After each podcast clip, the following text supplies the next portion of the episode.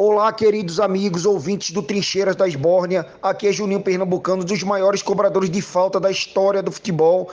Estou aqui diretamente da França para mandar um grande abraço para vocês, bravos integrantes desse infame podcast e lembrar vocês das parcerias com a Veste Esquerda e com a Livraria Pagu. Confiram na descrição do episódio e outra coisa, para apoiar o Trincheiras, tem o Trincheira Pix e a chave é e-mail. Então lá vai, a chave do Pix. Trincheiras da esbórnia@gmail.com. E é isso, queridos. Um grande abraço e fiquem com esse episódio 59 do podcast. peraí, peraí. Alguma coisa que eu não entendi. É ele mesmo, não? É, ou é o Não, não, alguém imitando, é, É o Rafael do Rafael, O cara imitou bem, cara. O cara Cara, imitou ele. É um Ele é fenômeno. muito bom, cara. Ele é muito bom. Não, se fosse Juninho, tá chorando aqui, porra. Tá maluco? Não, mas ó, só quero dizer que o Tá Juninho, o Juninho já ouviu ele e o Juninho também gosta da imitação Sério? dele. O Jean, aham, o Jean Pô, que Lucas. O Jean Lucas, a gente entrevistou o Jean Lucas quando ainda tava no Lyon e ele mostrou pro Juninho, assim, que to- todo mundo passa mal, que trabalha com o Juninho, passa mal como Pô. ouve o Rafael fazendo. Então, é maravilhoso. Vamos assim. lá, então. Vamos. Vamos lá, vamos lá.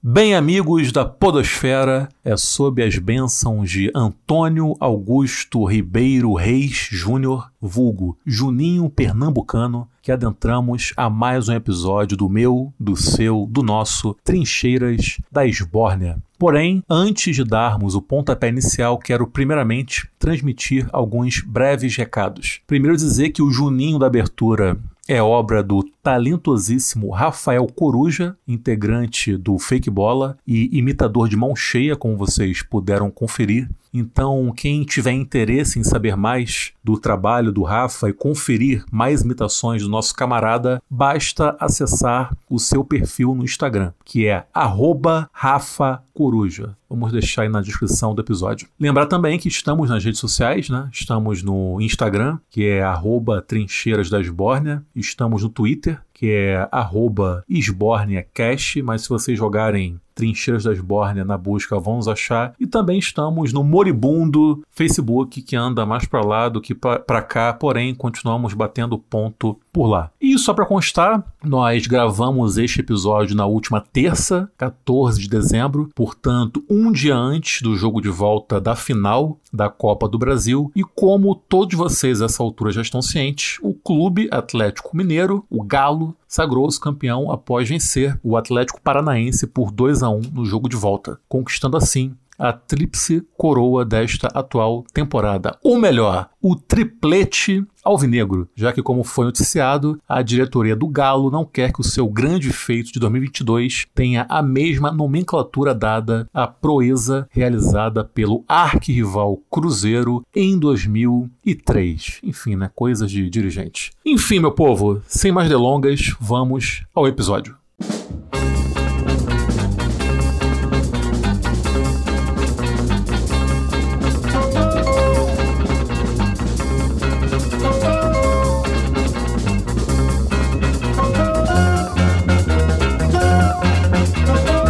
Salve esbornianos do Brasil, da América Latina e do mundo. Meu nome é Yuri Freire e declaro iniciado o 59 episódio deste ordinário, porém combativo podcast. E hoje teremos um episódio muito especial porque teremos a primeira e quem sabe primeira de muitas ou primeira e única, primeira e última edição da nossa mesa redonda arquibancada da Esbórnia com dois convidados mais do que especiais. E o primeiro deles não é Raimundo, mas também é Fagner. Ele é muito Fagner. Ele é Fagner pra caralho, porque ele é Fagner Torres, diretamente do lado B do Rio. Camarada, bem-vindo e muito obrigado por topar o nosso convite. A palavra é sua. Obrigado. Eu que agradeço o convite. Eu tava falando com o Nilvio. Eu acho que eu cheguei a falar com ele, cara. Que. Tem, ah, não, não falei, não falei com ele, não. Falei foi com outro camarada que eu espero que ouça o programa com a gente hoje, com outros camaradas, e, e não,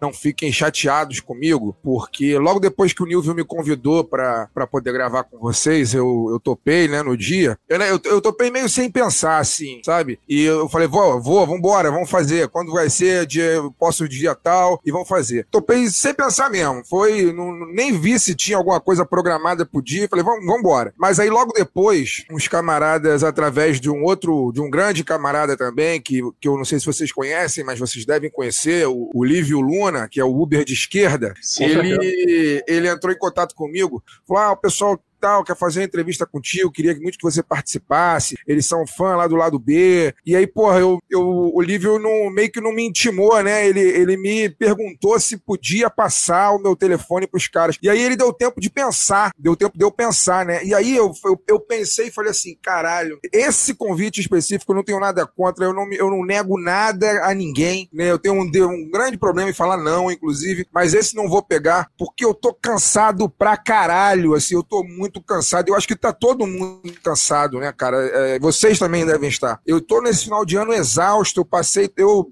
sou aquilo que pode dizer que passou aí esses quase dois anos da pandemia é, levando o distanciamento a sério mesmo. Assim, agora, depois da segunda dose, é que eu comecei a dar uma flexibilizada maior e aí pude sair de casa, já revi uns amigos, já revi uns familiares, já parei num boteco, tomei uma cerveja, que é uma coisa que eu fiquei muito tempo sem fazer, mas eu tô muito cansado de toda essa situação doida doida que a gente está vivendo de pandemia, de governo Bolsonaro, desses filha da puta que sequestraram o Brasil, né? Sequestrou nós, sequestraram nossas vidas. E eu, e eu, tava, eu entrei numa de falar, cara, eu vou pedir elegantemente a todo mundo desculpas, mas a partir do convite do Trincheiras, eu não vou participar de mais nada até eu voltar das minhas férias. Eu vou, eu vou, o Trincheiras vai ser uma espécie de grande finale do ano de 2022 mesmo, porque depois de vocês, daqui a 10 dias eu saio de, eu vou tirar umas horas aí que eu tenho banco de horas na empresa empresa que eu trabalho para descansar. Depois eu vou emendar com as minhas férias e vou ficar final de janeiro e, e, não, vou ficar final de dezembro e janeiro inteiro, cara, desligado. Vou, eu vou viajar, vou ver a família, família da minha mulher. Eu vou tentar, inclusive, desconectar o celular, deixar tudo desligado, porque eu quero, cara, passar aí 35 dias, 40 dias ligado no mundo real mesmo, entendeu? Vou pro Brasil profundo, inclusive. Vou me conectar com banho de rio, vou me conectar com a praia, vou ver família, vou ficar escondido, sem falar nada sem rede social, porque eu tô cansado pra caralho. E aí, cara, eu, eu, eu neguei o convite aos amigos, mas deixei, obviamente, aberta a possibilidade, porque eu volto, né, pra vida real no início, no final de janeiro. Então,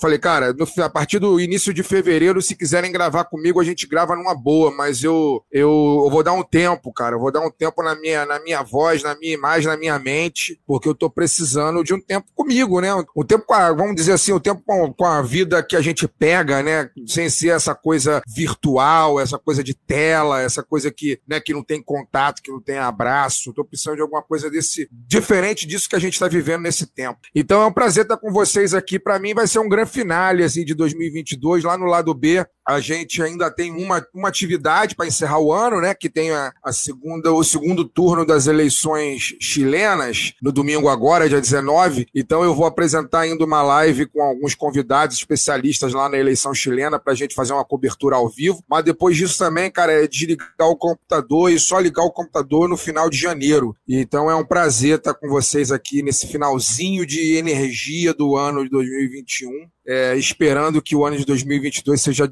algo mais leve, de alguma forma mais leve, para mim e para todo mundo. Maravilha, Fagner. O prazer é todo nosso. Só para encerrar essa tua primeira participação, eu queria que você dissesse o seguinte: se lhe fosse concedida a oportunidade, a chance de mandar um recado pro saudoso Superézio, o que você diria para ele? Porra, pro Superézio, é, me pegou de surpresa é, essa pergunta. Assim é, que é bom porque o, o Ezio, como todo tricolor de quase 40 anos, que é meu caso, ele acabou sendo o primeiro grande ídolo, assim, né? O cara que fazia gol no Flamengo e, e fazia muito gol numa época que o time era uma merda, né? Então, todo cara que faz muito gol no, no, na época que o time é uma merda, a chance dele ser ídolo é muito grande. Você vê o que o Vasco tá viveu aí, por exemplo, com o Cano, fazendo gol pra caralho num time que era uma merda. E rápido vira ídolo, né? E, porra, ele, ele era isso quando eu tinha 10 anos, né? 9 anos de idade. Então, para mim, tem uma, um significado muito grande. Eu não sei, cara, o que eu diria a ele, mas é, eu tenho uma, uma história assim diferente com Ézio, que a minha família ela é do interior do Rio quase Espírito Santo mesmo, já, já pouquinho, pouco antes da fronteira com o Espírito Santo, família da minha mãe. depois que eu passei, eu tirei carteira de motorista, eu e comecei para lá de carro, eu adquiri o hábito de começar a pegar o carro quando chegava lá, é, tirar uns dias para visitar cidades vizinhas, assim, que eu nunca tinha tido oportunidade de ir e ver como é mesmo no interior, né? O interior do Rio de Janeiro e interior do Espírito Santo, interior de Minas, porque é tudo ali muito próximo. Minas e Espírito Santo, tudo muito próximo. E um dia eu peguei o carro, cara, e eu fui numa cidade chamada Mimoso do Sul, que é Espírito Santo. E é a cidade do Superésio. E aí, na, na entrada da cidade, tinha lá o DPO. O DPO da cidade é em homenagem ao, ao Ézio. Assim, você entra na cidade, tá lá, DPO Ézio Leal Moraes Filho. E aí eu, porra, dirigindo o carro sozinho, assim, passei, falei, falei caralho, porra, o DPO é em homenagem ao Super Ézio. Logo um DPO podia ser uma coisa melhor, mas enfim, já é alguma coisa, né? Aí eu parei o carro assim, fotografei o, o nome dele, né, o, no, no DPO assim, e pensei, pô, foi uma época que eu tinha acabado de me formar jornalista e tava meio que ganhando já uma projeçãozinha, assim, de que falava de Fluminense, início ali de rede social, não sei o que e tal. E eu falei, pô, bati essa foto e falei, pô, vou dar um jeito disso chegar no Ézio, cara. Porque nunca tive a oportunidade de conversar com ele, vou dar um jeito disso chegar nele. Meses depois, coisas de meses depois, assim, ele tava sumidão da mídia, não tinha notícia de onde tava fazendo, o que tava fazendo, depois de ter aposentado e tal. Meses depois surgiu a notícia que ele tava doente e não deu nem tempo, assim, deu apresentar de eu mostrar a foto para ele, dizer que eu fui lá, que eu na cidade dele, que vi o nome dele lá marcado como um filho ilustre da cidade, que fiquei emocionado de ver e tal. Ele morreu logo depois, assim, até porque o câncer que matou ele foi super agressivo, ele descobriu e morreu muito rápido. Não deu tempo, assim. Sei lá, eu diria que ele foi de fato um super-herói, cara. Por um moleque de 9 anos, 9, 10 anos, que tá aprendendo ali a relação de futebol, que não, não entendia muito bem ainda. Eu fui criado numa casa com muitas mulheres, né, cara? Eu era o único homem, assim, e a galera aqui, todo mundo gostava muito de futebol, mas ninguém tinha muita coragem de ir ao estádio, assim, né? Eu nunca fui estádio com a minha mãe, nunca fui estádio com a minha tia, né, que foram as mulheres com que eu convivi quando criança. Eu só fui ao estádio com os homens, né, da família. Ao estádio com meu avô, ao estádio com vizinhos, né, pai dos meus amigos aqui, que eu considerava como se fosse tios e tal.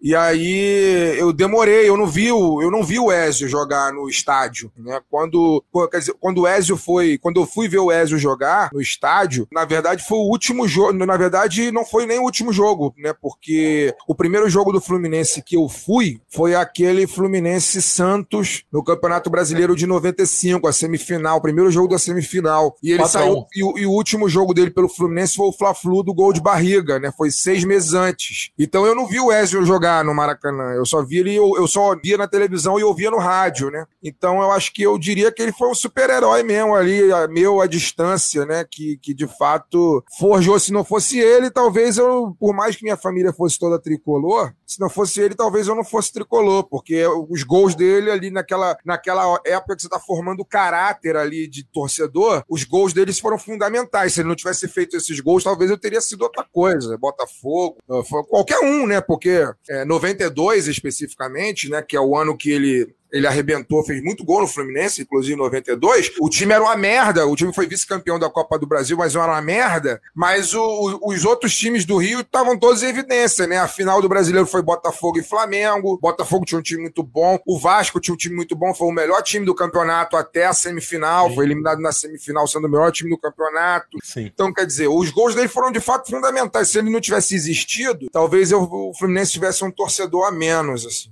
Olha aí, perguntei na zoeira e recebemos aqui um emocionado depoimento de Fagner Torres. Que beleza. Pô, muito bom, muito bom. Muito bom mesmo. o nosso outro convidado é ele, o queridíssimo Renan de Oliveira, o Renan Sincero, o Renanzada, diretamente do Fake Bola. Renan, seja muito bem-vindo. Obrigado por topar o nosso convite e a palavra é sua. Primeiramente, boa noite, bom dia, boa tarde, né? Dependendo do horário que as pessoas estiverem ouvindo. É uma puta satisfação estar finalmente aqui com o microfone, né? É, retribuindo a generosidade dos meus amigos, é, Yuri, Nilvio e o próprio Fagner também, que não chegou ainda aí no fake, mas prontamente também a época se, se mobilizou aí. Infelizmente não deu, mas futuro vai estar lá. Dizer que, cara, é uma baita satisfação poder falar de futebol com vocês aqui de forma menos jocosa aqui no Fake Bola, né? E mais séria. E pode rolar a bola daí, Yuri. Aliás, antes de você rolar a bola, deixar um Diga. baita abraço pro querido Vitor, né, que me sucedeu na edição desse programa é, e faz um trabalho brilhante, é, Sem dúvida. que tá aí sempre com a gente também. Abraço pro grande Vitola. O Renanzada, me diz uma coisa, pra começar aqui os trabalhos contigo, pra explorar a sua verve rubro-negra. Sim. Quando é que o, vai ter fim esse sebastianismo dos flamenguistas em relação ao Jorge Jesus? Quando é que até o- esse amor nunca vai acabar? Vocês Tu perguntou isso pro Renan. Aquele ano de cara. 2019? Não, eu quero saber dele. Que é algo que muito me intriga. Eu quero saber, esse sebastianismo terá Uma- fim algum dia? Você realmente tem uma das esperança maiores- real de que um dia o Jorge Jesus retorne ao Uma clube das regado do maiores viúvas de Jorge Jesus. Só, isso é fato, isso é fato. Cara, assim, então, apesar de ter altas críticas contra o fanatismo religioso, eu sou um cara cristão, né? Então eu acredito na volta de Jesus, sem sombra de dúvida. É, dito isto, é, dito isto, é, bom, eu acredito que essa, essa paixão pode se modificar, é, pode até diminuir, mas eu acho que nunca vai acabar, cara, porque o... Que cafonice. É, não, mas é sério, assim, é bem cafona, mas o amor, esse mesmo. mas o amor é cafona, cara. Se você não Sim, tá, sim. você não tá pronto pra ser é, cafona e até um pouco ridículo, você não tá preparado pra amar, né, Yuri? Justo. Essa é uma realidade. E assim, cara, o Jesus pra gente, eu tenho 31, né? É, o Jesus pra gente tem um peso, cara, de um jogador, assim, de um ídolo, de um Adriano, de um Pet. É abaixo, talvez, assim, no, no panteão de ídolos pra galera que não viu, né, a geração 81, do Zico, saca? Tipo, Mas tu não acha meio Jesus pra esquisito gente... ter, um, ter um técnico como ídolo, cara? Então, talvez seja um simbolismo da, da nova era do futebol brasileiro em si, onde o, o papel do treinador se tornou muito maior do que dos jogadores. Talvez por uma evolução tática, talvez por uma diminuição na, na, na qualidade técnica que se joga por aqui. Então, assim, inevitável dizer que não faz diferença. Por exemplo, um ídolo do Flamengo é o Carlinhos Violino, né? Um dos três maiores treinadores do Flamengo para mim. É ele, o Coutinho e o Jesus ali. Qualquer um que você apontar como o maior treinador do Flamengo, para mim, tá satisfatório dentro desses três. Mas o Carlinhos Violino ficava lá jogando, né, cara? É, carta, bebendo o gelo dele, ia lá e treinava e dava certo. Ou- Outrora, saca? É, Há 20 Sim. anos atrás. E a gente não vê mais isso, saca? Tipo, Não. a gente vê cada vez mais a exigência. Bicho, do eu lembro do Apolinho treinando, Treinando o Flamengo. Flamengo, Quando isso, ia ser possível nossa. hoje em dia, cara? Apolinho, Impossível, né, cara? radialista treinando Eu o lembro da time mais cambalhota. popular do Brasil, porra. Eu lembro da acha? que ele deu. E numa final, numa final de Supercopa. não Supercopa, foi sim, num momento sim. qualquer, foi numa final de Sim. Supercopa. né? Treinando o maior jogador do mundo. Diga-se de Romário. passagem. Fiasco, Exato. fiasco. Exato. Então, tipo, é- é- e era concebível, hoje em dia é inconcebível, né? Então, assim, cara, sobre a- respondendo a sua pergunta, eu desacredito muito. É, o único jeito do, do amor do, Je- pelo Jorge Jesus diminuir ou, ou modificar ele voltando e não sendo próximo mas vem que cá, mas essa sombra projetada pelo Jesus, você não acha que prejudica o trabalho dos técnicos, o sucederam, o que vem sucedendo Jesus desde então? Não, Porque, eu não cara, porque o ano de 2019 foi muito fora da curva. Sim, Então, sempre que um técnico assumir o. Flamengo, vai- ele vai ficar refém dessas comparações com o Jorge Jesus, tem um sarrafo lá em cima, cara. Você não acha que Sim, última mas análise, então. prejudica o Flamengo? Ô Yuri, então, olha só, eu acho que assim, é, vendo num aspecto mais competitivo da coisa, a gente não vai ganhar sempre, né? É inevitável isso, não só o Flamengo, com qualquer Lógico, time do mundo, Lógico. não vai ganhar sempre. Mas uma das coisas que a chave que mudou, e eu não sei se é positivo ou negativo, depende de- da ótica de cada um, é que o Jorge Jesus jogou um sarrafo pra gente exatamente nesse patamar que você colocou, cara. A gente não aceita mediocridade, saca? Tão tipo, fudidos. Tamo, não, isso daí eu concordo com você, não discordo não. Mas eu não acho, de todo eu não acho negativo não, sabia, Yuri? Eu acho inclusive que puxou uma evolução. O Cuca, que é um cara que eu tenho várias críticas, a gente vai falar disso posterior, é um cara que já demonstra é, uma evolução no aspecto também de buscar maior, trabalhar melhor o elenco dele. Então, assim, eu não acho que puxar pra cima seja algo negativo não, cara. Eu acho que, de fato, pra quem trabalha no Flamengo posterior a ele, tá fudido. Não tem, você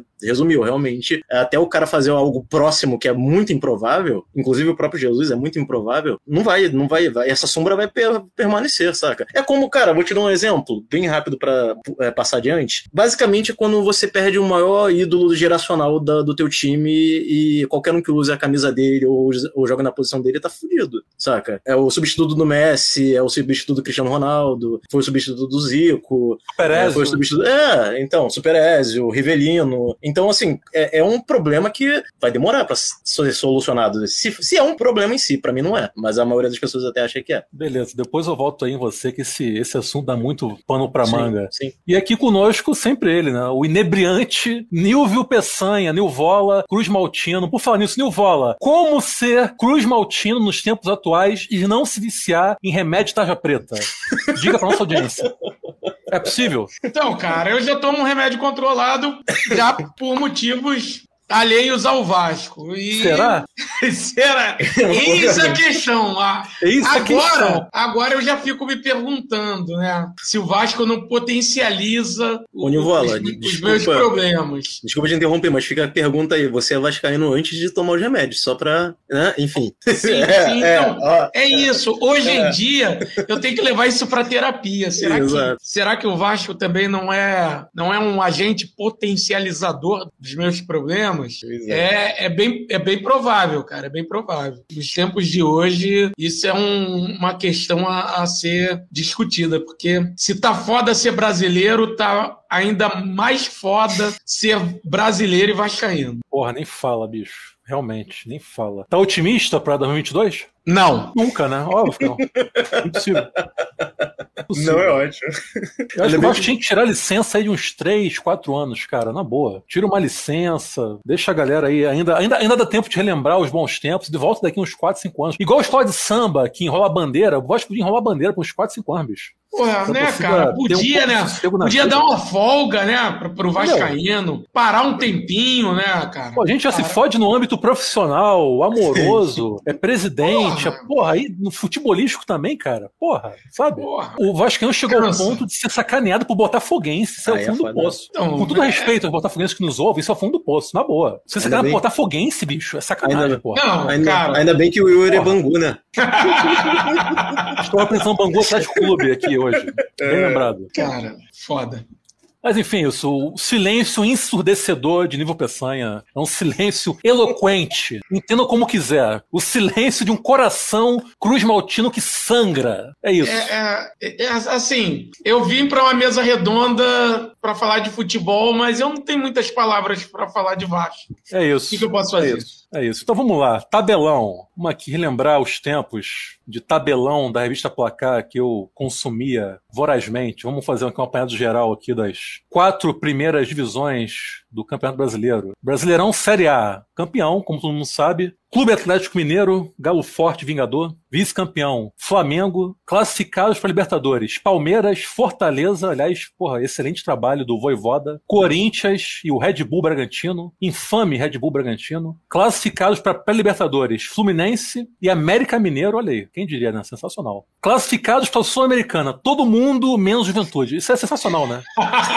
É maravilhoso. que O brasileiro é assim: ou você é campeão, ou se classifica para Libertadores, o que eu estou englobando, para Libertadores, Sul-Americana, ou cai. E no meio disso tudo, um time fica nesse limbo da inexistência, do nada. Sim. Fabuloso. Rebaixados: Grêmio, Bahia, Sport Recife e Chapecoense. Artilheiro Hulk do Atlético Mineiro com 19 gols. Série B, campeão Botafogo de Futebol Regatas. Também subiram Goiás, Curitiba e Havaí. Desceram Remo, Vitória, Confiança e Brasil de Pelotas. Artilheiro Edu do Brusque com 17 gols. Série C, campeão Ituano, vice Tombense, também subiram Criciúma e Novo Horizontino. Aqui eu sou obrigado a adicionar um asterisco. Esse Novo Horizontino não é aquele Novo Horizontino da década de 90, vice-campeão paulista em 90 Isso, na disputou com o final Bragantino. caipira com o Bragantino. uhum. Tem o mesmo escudo, tem o mesmo nome, as mesmas cores, o mesmo mascote, o mesmo hino, vem da mesma cidade, porém não é o mesmo time. Como? Não sei. Coisa do futebol brasileiro. É isso. Parece, Sim. mas não é. Assim como esse Bragantino não é mais o mesmo também. Não, ma- mas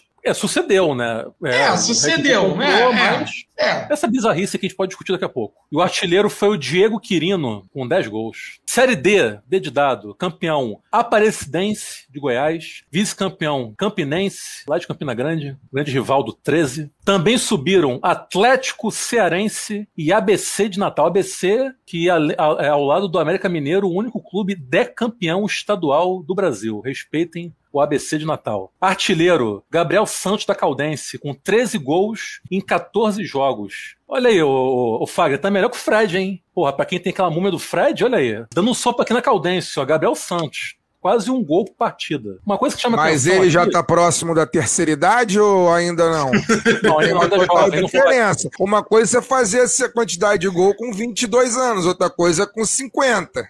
Você acha que o, o Fluminense é um refém do, do, Fred, assim como o Flamengo é um refém da lembrança de Jorge Jesus? Você acha, Fagner? Eu acho não, eu, eu tenho certeza absoluta. Eu não desgosto do Fred, não. Tá? Eu acho que ele tem. É, eu acho que o, o papel do ídolo tem um negócio de ser intocado mesmo, enfim, o cara que faz gol pra caralho, que levanta a taça, tem essas coisas. Mas assim, eu acho que o Fluminense é refém dele muito mais por problemas do Fluminense do que por ele. Porque se eu também faço gol pra caralho e, e, e crio uma legião de torcedores e, e ganho o título, a tendência é que eu também fique me sentindo foda mesmo e, e, e, gigante, maior que todo mundo. Quem tem que dar o freio é o clube, né? Se o clube não me dá o freio, eu tenho todo o direito de me sentir dessa forma. Então, eu não, eu não acho que o, o, eu não discordo que o Fred queira dar pitaco, que ele queira escolher quem vai jogar com ele, esse tipo de coisa. Quem tem que dizer não, o teu papel não é esse, é quem manda nele. Se o quem manda nele não faz isso, amigo, então atura, entendeu? Atura. Então você acha que o, o Fred merece esse espaço de privilégio que ele tem, do qual ele goza dentro do Fluminense? Não, não sei se ele merece, eh, não sei se ele tem que ter. Eh, eu acho que assim, eu acho que ele criou, através do talento dele,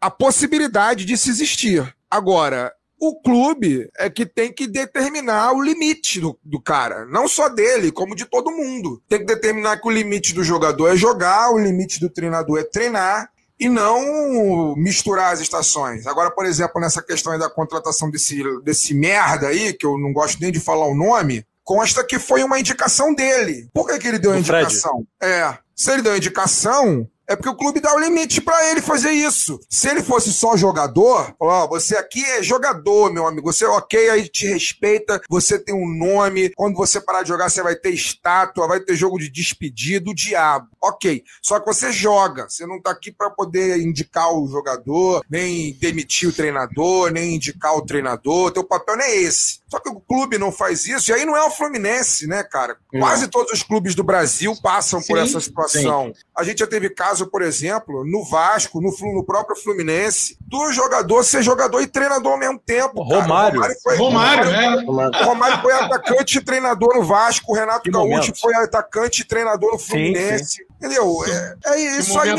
faz parte do nosso cara. futebol, assim. Mas aí Sim. a culpa não é do cara. A culpa não é do cara. A culpa é de quem manda no cara, que na verdade quem não manda, né? É de quem não manda. É de quem tá ali na broderagem, ó. Não sou seu, não sou seu chefe, né? Não sou o presidente do clube. Eu sou um amigo dos jogadores. Eu tô aqui no vestiário com todo mundo, gritando palavras de ordem. Minha relação aqui não é profissional. Minha relação aqui é de amizade. O seu amigo, quando eu dou total liberdade pros meus amigos falarem as, o que eles quiserem de mim. E é a mesma coisa. Agora, eu não dou a mesma liberdade do meu chefe falar algumas coisas. Quando ele, quando ele coloca, fala, começa a falar alguma, algumas coisas para mim, eu travo ele na hora. Falo, olha só, você é meu chefe. Aqui a relação é coordenador, empregado, né? Não é amigo. E aí, o jogador de futebol e o dirigente de futebol no Brasil não é assim, é amigo. E aí o amigo faz o que quer, pô. Faz o que quer. É isso. Ô, Fagner, eu queria até colocar em cima dessa questão que você abordou muito bem, que no próprio Flamengo atual temos a geração 85 que manda e desmanda em vários aspectos. Feito o Rogério Senna, o responsável inclusive pela demissão do Rogério Senna foi muito dessa galera, né? Diego Alves, Diego, Felipe Luiz, que decidem o horário de treino e tudo mais. E eu queria fazer uma conexão para mostrar e corroborar com o que você está dizendo. O Pepe Guardiola foi questionado por que, que ele saiu do Barcelona e por que, que ele saiu do Bayern, sendo que ele fazia trabalhos que não necessitavam né, da ruptura. Pelo contrário, tinha o apoio da torcida, diretoria e do elenco. E o o Guardiola falou que, para ele, é, times vencedores tem que se ter rupturas. Ou você rompe com as lideranças, ou você rompe com o treinador. Porque senão você se torna hoje em dia maior do que o clube na cabeça de algumas pessoas. E é o que acontece com o exemplo que você deu e tudo mais. Os caras, antigamente, os ídolos, né, dos anos 80, 70, 60, enfim, eles não se achavam, por maiores que eles fossem, maiores do que os clubes. E hoje em dia a gente já não vê isso. Eu tenho sérias dúvidas se, se, se alguns desses caras não se acham maiores que o clube. O Neymar é um exemplo, né? Que, diferente de onde ele esteja, ele acha que ele é maior do que o clube. É só pra eu corroborar dúvida. Eu não tenho a menor dúvida que ele não que ele se acha. E assim, só para não deixar é, mal entendido, porque aí, né, eu sou, por exemplo, um fã da democracia corintiana. Eu sou muito fã, muito fã da democracia corintiana. Acho que foi um, um fenômeno é, único e embora tenha tido ali o seu quê de, de auto, o seu quê de promoção, afinal de contas o Corinthians é um clube de, de massa e tem a, a, mídia a favor, o Juca Kifuri na época diretor da Placara, aquelas coisas todas que a gente sabe que rola, que é, é besteira dizer que não rola, acho que rola mesmo e é mercado, enfim, falar bem Lógico. do Corinthians é importante para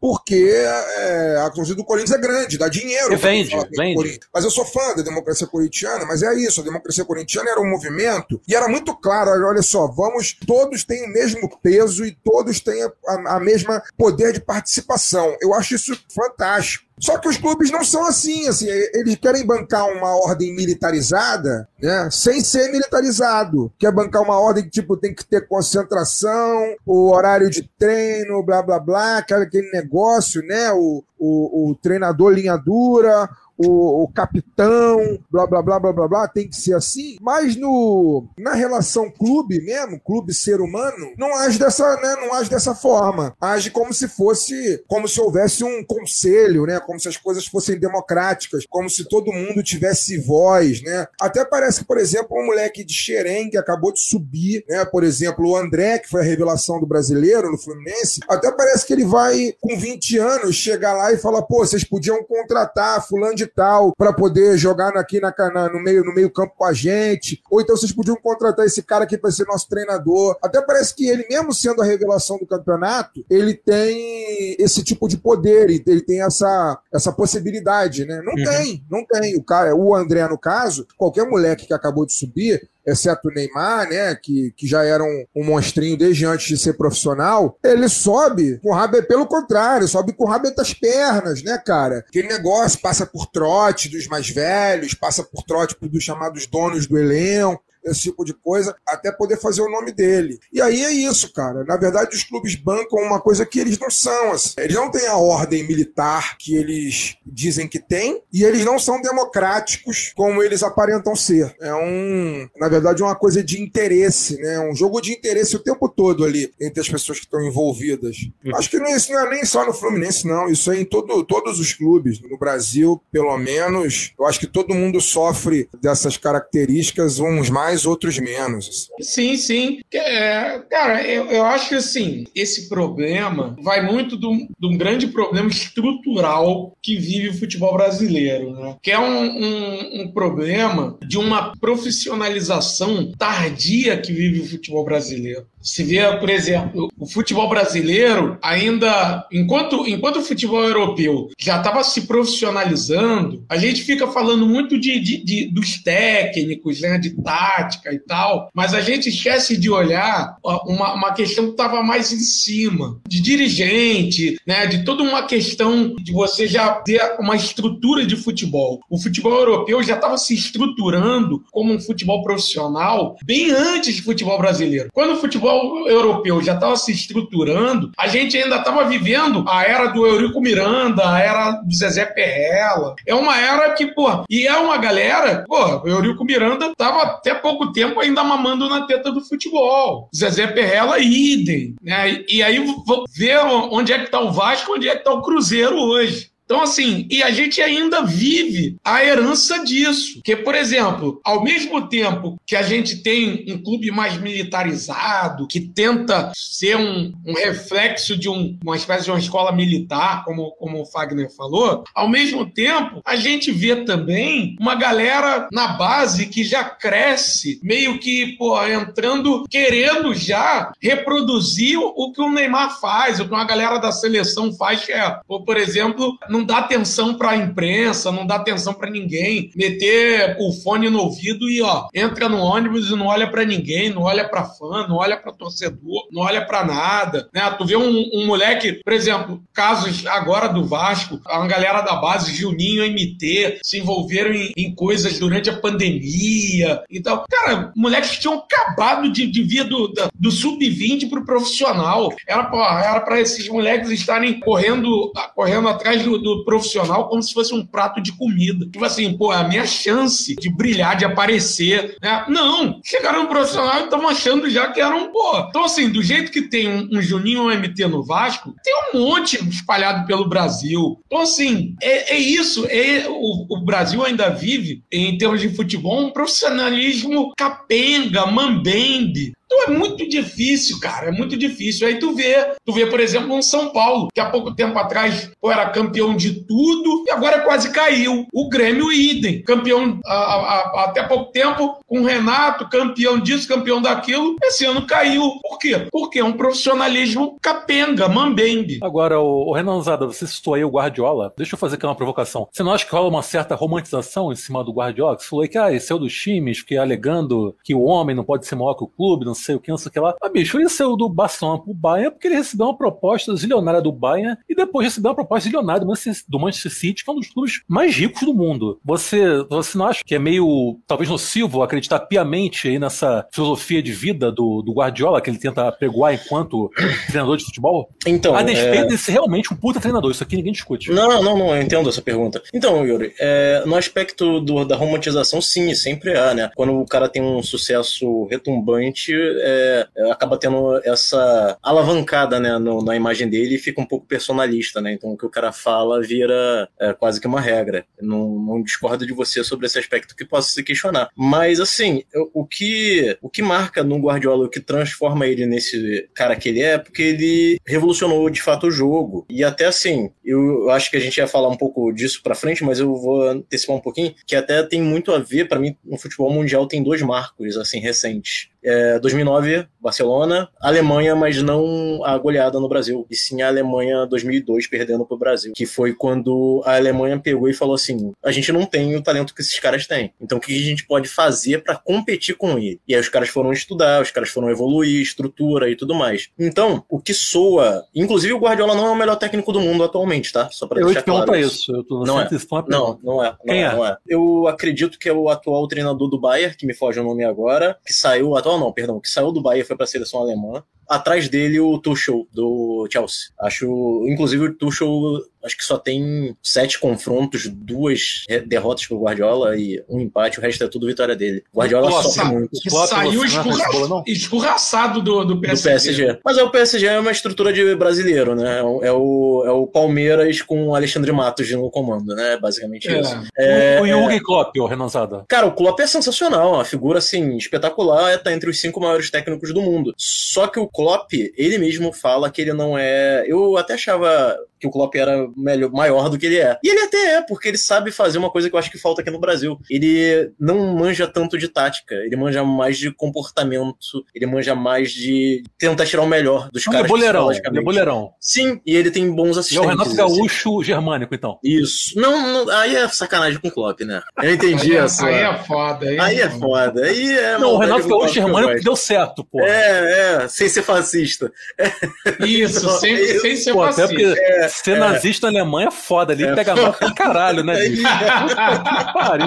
Não, o Klopp é de esquerda. O Klopp é, de esquerda. O é de esquerda, isso. Esquerda é de esquerda. Mas assim, é, então pra, pra fechar essa parte, eu concordo com você que tem uma romantização. Mas, cara, todo, todo grande exemplo que você vai dar aqui de cara histórico do futebol tem uma certa romantização. Joel Santana. Então, mas aí eu. É folclórico, ele já entra ah, mais na coisa folclórica. Exato, mas aí é que eu ia concluir falando que todo, todo grande é, ícone do futebol mundial, o, o Estrela, tem uma romantização tirando aí a questão do racismo, que a gente sabe que tem uma diminuição dos caras, né? Por exemplo, você não vê negros em grandes. É, tendo grandes oportunidades em, em, papéis intelectuais, entre aspas, né? Pelo menos ainda no, no esporte. Você não vê grandes treinadores negros, não porque não existam, né? Mas porque ah, não tem é oportunidade. Porra, não tem nenhum. Onde é que tem um grande treinador negro num grande clube em qualquer das sete ligas, sei lá. Eu me lembro, não, não sete, tem. não. É. não tem. É, não o Sidorf tentou, não deu certo, né? Entendeu? Não tem, não tem. O, o mais próximo disso foi o Raikar, que foi mais pelo time É, que o ele tinha sim, brilhante. O Raikkonen, sim, teve sucesso. É, mas foi mais pelo. Mas tu vê que ele não conseguiu, né, prosseguir na Não teve carreira. continuidade. O Raikkonen pós Barcelona é um buraco negro. Não, Inclusive, porque- se aposentou, né? Como Você quer ver um exemplo? Você quer ver um exemplo disso? É, Andrade não é um grande técnico, não faria grandes Ele é bem ruim, trabalhos né? e tudo mais. o Andrade Sim, é bem ruim, vamos falar sem verdade, né? dúvida. Mas por que, que um treinador brasileiro. Aquele título foi um acidente, né? Ali foi Sim, tipo mas- astros. né? Mas, ô Yuri, como é que o Andrade não tem. Mas reza a lenda que, que quem comandava o Flamengo era Adriano Petkovic mesmo. né? Pode, ele não, é e perfeito. tal. Eu, eu, não- eu concordo com isso, mas aí é que tá. Com o Andrade, não tem oportunidade em clube de Série A, Série B, Série C, Pô, posterior ele a ser foi do Flamengo brasileiro. brasiliense, cara. Tu lembra Tá disso? entendendo? Quer ver, quer ver um cara, o Cristóvão, o Cristóvão Borges? Cristóvão Borges. O, o Cara, Valentim. O Valentim faz. O que, que credencia o Valentim a estar no mercado ainda hoje é, em time de elite do, do Brasil? Ganhou agora Na- o Sul-Americano, na mas boa, de trabalho. Ver um técnico de merda? Geninho. Teve um Geninho, monte, treinou tem um monte. monte de morreu, gente, ó. Tem um monte, tem um monte. Tem um monte. Morreu metaforicamente falando. os Ah, ufa, que eu pensei Não, não, agora não, já. um monte. Ah, Não, tá. não. monte. Jesse Neville, não. já Geninho, tava porra. aqui pensando, porra, Então, então, assim, desculpa, é, pedindo tirando- desculpa pra família do Geninho. Que falciane, questão- né? E pedir desculpa só porque o cara morreu. Falso pra caralho. Falso pra caralho.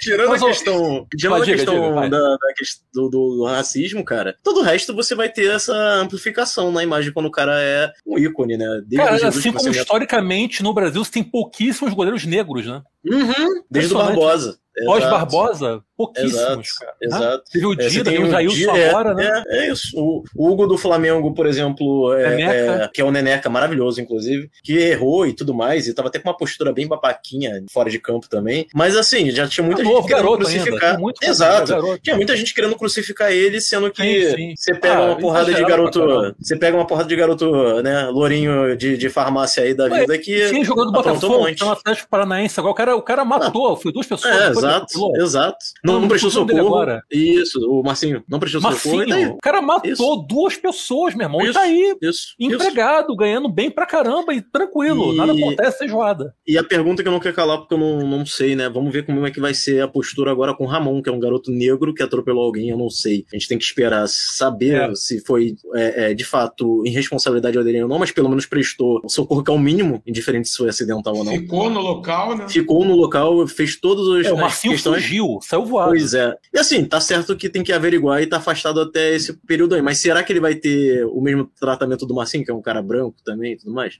Fica a questão aí. Sim. Mas, ô Renanzada, pra você, por que o nível técnico dos treinadores brasileiros é tão medíocre? Então, Yuri, na minha ótica, a gente tem alguns problemas aí. O primeiro problema é estrutural, que a gente tem trabalhado agora. Eu antes ouvia muito pessoas falando que os treinadores brasileiros não tinham ascensão fora do país porque não falavam a língua e tal, tal, tal. Que pra mim é uma tremenda balela, principalmente dos Concordo. últimos, sei lá, 5, 6 anos, porque não tem treinador pobre, né, de elite, né? Então, vamos deixar bem claro isso aqui. O cara, os caras têm como se preparar e se não se prepara, aí já também é um pouco de Não, Sabe como é mentira? Como é caô é- é- essa desculpa do idioma? Porque justamente os mercados internacionais, onde os treinadores brasileiros têm mais, mais chance, mais oportunidades, são mundo árabe, Japão e China. Sim, pô, quer sim, essa de idioma? Tá de sacanagem, Sim. pô. E assim, e são É mercados muito mais periféricos. fácil né? aprender espanhol e até mesmo inglês do que, porra, árabe ou mandarim. Sim, sem dúvida. Ou, por exemplo, ir para Portugal e fazer um bom trabalho, Sim, né? sim. Então, então assim, e, e dito isso, o que me, me faz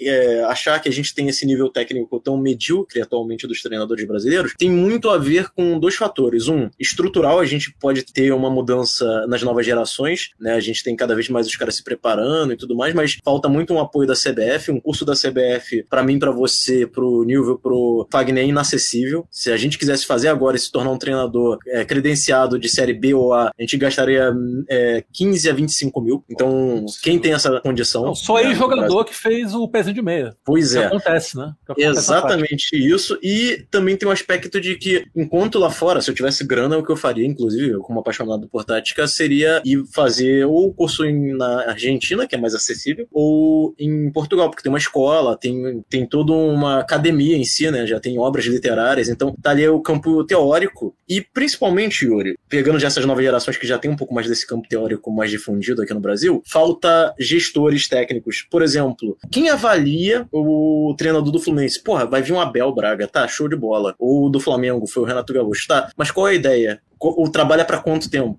É um trabalho anual? É um trabalho de uma década? Pô, o Fluminense mesmo, o maior erro do Fluminense, apesar de todos os defeitos, na minha ótica, é não ter feito um trabalho de escola. O Fluminense tem a maior categoria de base do Brasil há quanto tempo? Por que não tem um treinador, um projeto de escola ali? Sabendo que vai perder os dois primeiros anos, não vai ter título, mas brigando para não cair, porém estruturando, vendendo um ou dois, aumentando a estrutura técnica e tudo mais. Porque não tem gestão técnica, não tem um cara que faça avaliação técnica de fato fato, são amadores, são vice-presidentes de futebol apaixonados. O Pelaipe, que fez um bom trabalho, nada de espetacular, fez um bom trabalho, até porque trazer o Jorge Jesus não é espetacular, é um treinador relativamente conhecido para quem vê futebol português, fez o trabalho que fez e foi demitido por dois motivos. É, é bom trazer isso aqui. Primeiro, ciúme. Quem tá no lugar dele é o Skinner, que é o, o primo do BAP, que é um câncer, né? É o Eurico Miranda do Flamengo. E segundo, o aspecto que o cara fez, sabe o quê? Ele quis dividir a premiação com a concordância dos jogadores com os funcionários do clube. Então, a alegação da. Que terrível, elite, né? Nossa, que absurdo. Que a, a, alegação, a alegação dos caras é que, não, mas como é que a gente vai dar uma premiação maior do que. duas vezes maior do que o salário do cara? Como se fosse negativo, saca? Tipo, é, é, é, a é isso. da putagem, né? É, a maior filha da putagem. Então, é essa gente que comanda não só o Flamengo, mas como todos os clubes, saca? O Vasco teve uma eleição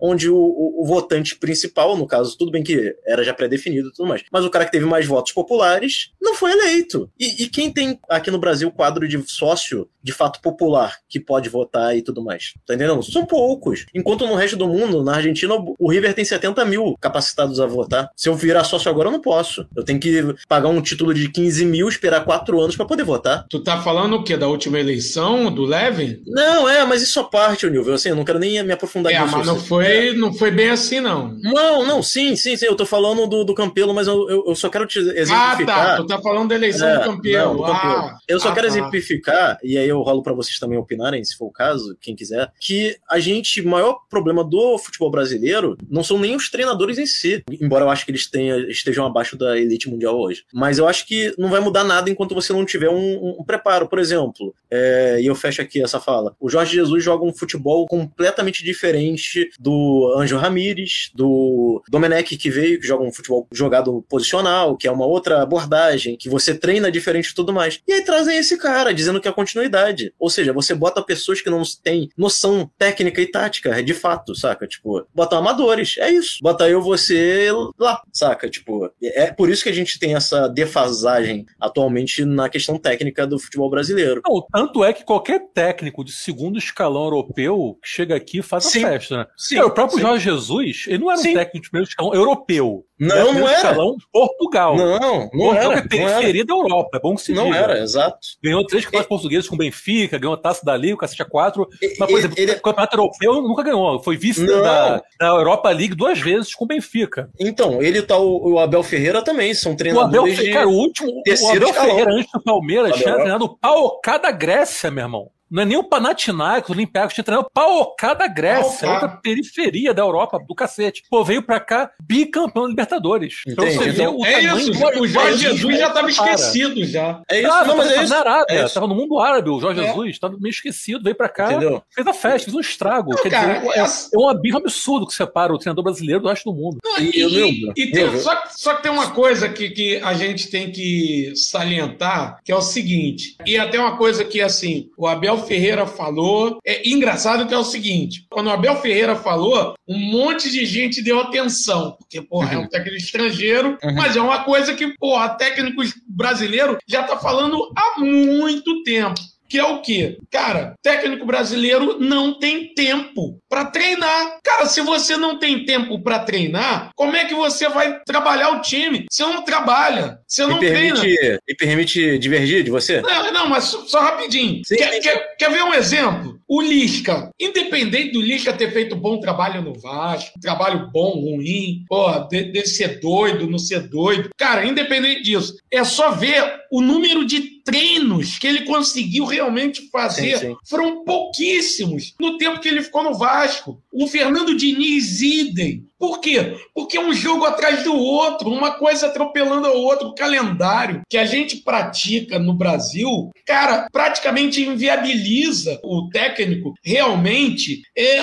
colocar uma filosofia, a não ser que realmente seja um trabalho a longo prazo. Se você tiver um trabalho a longo prazo, aí a coisa é diferente. Mas, Mas não fala. Quem é que vai ter um trabalho a longo prazo no Brasil? Não Eu, eu, eu queria tu não colocar em acha que o Jesus conseguiu isso em pouco tempo no. Flamengo? Sim, sim, só com uma intertemporada de 21 dias. Cara, Então, cara, o Jorge Jesus ele conseguiu encaixar. Ele conseguiu encaixar. pouco tempo é pouco tempo para todo mundo. Nesse ponto, É. o negócio é Pô, democrático. Mas vamos lá, assim, o Cuca conseguiu encaixar no Atlético. Tem caras que conseguem, entendeu? O Oswaldo de Oliveira encaixou um timaço, um timaço do Vasco em 2000. E por aí vai. A, a gente pega vários. Se você for pegar, você vai pegar vários exemplos. Mas Sim. eles não são a regra, são exceção. São exceção. Então você acha Será? que é mais culpa. Tu acha Será mais que o Jorge Jesus- do que dos treinadores? Cara, com certeza. Eu discordo. mim, sim. Então você acha que o nível Será técnico. que se você pegar o Jorge Jesus e ele colocar em qualquer time, ele vai repetir o que ele fez no Flamengo? Não, mas o Ele Flamengo vai tem um conseguir elenco, fazer né? uma coisa. Cara, não é só talento, entendeu? Eu vou te vou indagar então também você e, e- e só discordar de alguns pontos. Concordo plenamente com você que o Lisca não teve tempo e tudo mais, mas aí também é culpa do clube porque trouxe ele no momento que não é para trazer. O treinador tem que ter a Concordo. pré-temporada. Sendo é, dito isto, treinador que tem a pré-temporada não pode alegar que não teve tempo para trabalhar. Você pode alegar desgaste, que a gente pode resolver isso é, diluindo o campeonato carioca durante o ano. Tem várias questões, mas eu não vou entrar nisso não. O ponto que, que eu discordo de você é o seguinte: a gente cansa de ver caras que têm tempo para trabalhar, cara. Sabe, assim, porque o cara que teve ali o carioca faz o carioca de pré-temporada também, brother. Saca? Tipo, é, a questão é mesmo você saber otimizar esse tempo. O que, o, o que eu tenho ouvido e lido que me chama atenção, que eu acho que funciona, é o seguinte: você precisa de uma pré-temporada de 40 dias, pelo menos, que é de- quase impossível, porque os times já voltam voltando em cima e tudo mais. Mas aí você abre mão de um carioca, ou de um primeiro turno do carioca, você já consegue esse tempo. Posterior a isso, ô Nilvio, a gente tem também, e aí os nossos clubes, o Vasco, por exemplo, tinha um terceiro ou segundo maior orçamento da Série B. Pode muito bem saber investir esse dinheiro. O Jesus cobrava do Flamengo ter voo é, fretado e tem essa condição. Isso daí, essa argumentação, você pode usar para um Fortaleza, para um time que tem menos recursos. Para um clube que tem dinheiro, e a gente gasta muito dinheiro aqui no Brasil, muito. É, mesmo o- os clubes do Rio que não estão tão bem de grana, quem gasta menos é o Botafogo, que subiu. O Vasco que gasta mais não subiu. Porque gasta mal. Por exemplo, você dilui a Sim. questão do desgaste, você dilui a questão do desgaste tendo voo fretado, tendo outras questões que, assim, a gente sabe que tem esse recurso, sabe? Tem esse recurso. Você falar isso pra mim do Bangu, concordo com você. Fica muito difícil, o cara não tem um CT adequado, os caras não vão nos seus carros no ar-condicionado com 35 molas, aí é tranquilaço. Realmente, eu vou concordar com você que não daria. Agora, pô, os caras com uma puta estrutura, tem grana, tem, tem condição de investir nessa questão de recuperação mais rápida. Então, assim, pra mim é muito muleta, porque eu vejo muito isso dos caras terem esse tempo, não trazerem nada, não trazer nada, sabe o que que é nada? O Marcelo Cabo tava com um trabalho ok e foi mandado embora. E tinha- teve essa pré-temporada. Chamusca já não tinha um trabalho tão ok no Botafogo. E teve a ruptura. O Anderson não teve o tempo. E fez um bom trabalho. Aí foi mais encaixe dele, mais ali. Mas é, esse aspecto de tempo, eu discordo de você. Se o cara Então, tem pré-temporada, eu discordo de você. Você, vo- mas de alguma forma você está corroborando com, comigo. Sim, sim, no aspecto da meio da temporada. é sim. da estrutura. O que, que é a estrutura? O Marcelo Cabo, ele teve a pré-temporada, ele teve um período maior de tempo, cara, e tava, de alguma forma, tendo um resultado melhor do que os outros técnicos. Uhum. Só que não era o resultado com a rapidez que a torcida queria. E aí, a diretoria se rendendo às críticas né, da torcida, ela foi e demitiu o técnico. Perfeito. Só que é o seguinte, há também a situação de você preparar o time numa pré-temporada, usar o, o carioca e tudo mais, mas durante o campeonato brasileiro, principalmente um campeonato brasileiro, vou nem falar de Série B, mas um campeonato de Série A, que, porra, que é disputado pra caramba, nível técnico é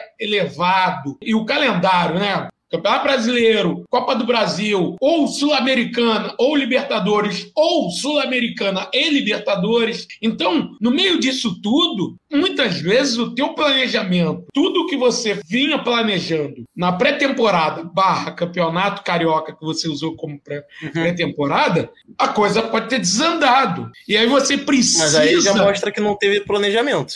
Não é não ter planejamento. planejamento não é algo que é certo de dar Sim, certo. O, Mas é e isso para tudo, não é só futebol. Para nossa vida, para o nosso trabalho. Sim, o planejamento não é uma coisa retilínea uniforme. Sim. Você concorda que essas condições ruins são estão dispostas aí para todos, correto? Sim. Então, para você o que explica então o sucesso, por exemplo, do Jorge Jesus no Flamengo e do Abel no Palmeiras? É o elenco, primordialmente é o bom elenco do qual eles dispuseram? Então, Três, né? Vamos lá. O Abel no Flamengo, Jorge Jesus no Palmeiras e o Cuca no, no Atlético. Não, não. A gente pode esquecer. Contrário. Não, é contrário, mas ainda assim. Jesus... Tá. É, é, é, tá bom. É. Ah, show. E ainda acrescentou o estuprador. Eu quero falar do estuprador depois. Mas enfim, eu quero falar depois disso. Mas o, o, o, a, qual é a questão, cara? Primeiro, vamos lá. O Flamengo realmente tem um, um, trabalho de estruturação financeira é, que a gente tem que elogiar, principalmente vindo do, do, do, do Bandeira de Melo, porque essa diretoria atual fascista aí Sim. é outra história, Sim. né? Mas é, principalmente essa um trabalho do Bandeira de Melo a gente tem que elogiar. Pô, não é só porque eu sou vascaíno que eu não vou elogiar. Então, assim, eu acho que inclusive diferente do Atlético e do Palmeiras, é um trabalho mais sólido. A questão, inclusive a questão política, né, que o, o Bandeira de Melo deu mais, mais respaldo, dá, dá mais lastro, né, mais, mais base para o trabalho, deu mais base para o trabalho de Jorge Jesus, até politicamente. Então eu acho que tudo isso ajudou o, o, trabalho de Jorge Jesus. Elenco, questão política, a, a, estruturação financeira, questão do CT e tudo mais. O Atlético Palmeiras, eles têm também o elenco, tem dinheiro e tudo mais. Olha o elenco que o Atlético contou agora, né? Então, uhum. Só que tem uma diferença do Atlético, do Palmeiras, para o Flamengo. Qual? Eles têm um mecenas. É só a gente lembrar, por exemplo, da Unimed com o Fluminense. Quando a Unimed meteu o pé, o Fluminense ficou na merda, né? O Fluminense ficou assim como merda. lá atrás, na década de 90, Palmeiras. na década de 2000, quando a Parmalat meteu o pé do Palmeiras, o Palmeiras rapidamente caiu de divisão. Mesma coisa, Parmalat com, com Palmeiras. Mas o Então é o seguinte, só para só pra encerrar minha parte aqui, o Atlético e o Palmeiras, cara, o dinheiro que está entrando, tudo que está acontecendo, não é uma coisa consolidada deles. Então, assim, sinceramente, eu vejo o Flamengo hoje uma coisa muito mais consolidada financeiramente do que Atlético e Palmeiras. Uhum. Tá? Mas é inegável hoje que o elenco deles ajuda pra caralho, né? Você acha é que a alegria de Atlético e Palmeiras é passageira, só não sabe até quando? Cara, não digo que. Não vou decretar que é passageira, mas pode ser passageira. Que há quem diga que pode acontecer com o Atlético, o mesmo aconteceu com o Cruzeiro. O Cruzeiro ficou aí 30 anos já mata, ganhando a porra toda. O Cruzeiro ficou tipo 20 e poucos anos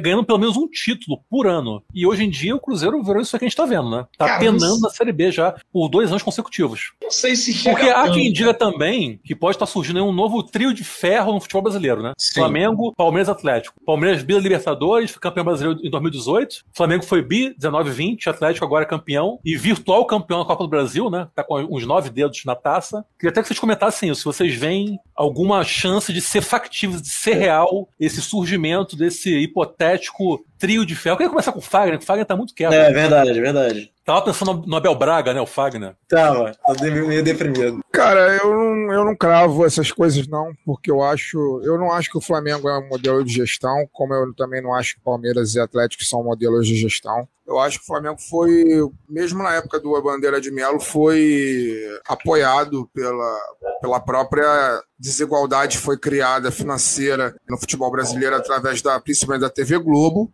Perfeito, e o, sim, e sim. O Flamengo teve, e o Flamengo teve a possibilidade, por ter a receita grande, ele teve a possibilidade de fazer, por exemplo, coisas que, que nenhum outro clube do Rio tem, que é ter ali uma diretoria que enxuga, né, que, vamos dizer assim, gasta menos do que arrecada, e mesmo assim não passar sufoco Flamengo, pelo contrário, o Flamengo ficou. O Bandeira de Melo, se não me engano, foi presidente por seis anos, sei lá. Mesmo gastando menos do que arrecadava, ele, o Flamengo não correu o risco, simplesmente porque, mesmo assim, ele ainda tinha tinha reserva financeira para poder fazer o que Vasco, o Vasco, Botafogo e Fluminense não podem.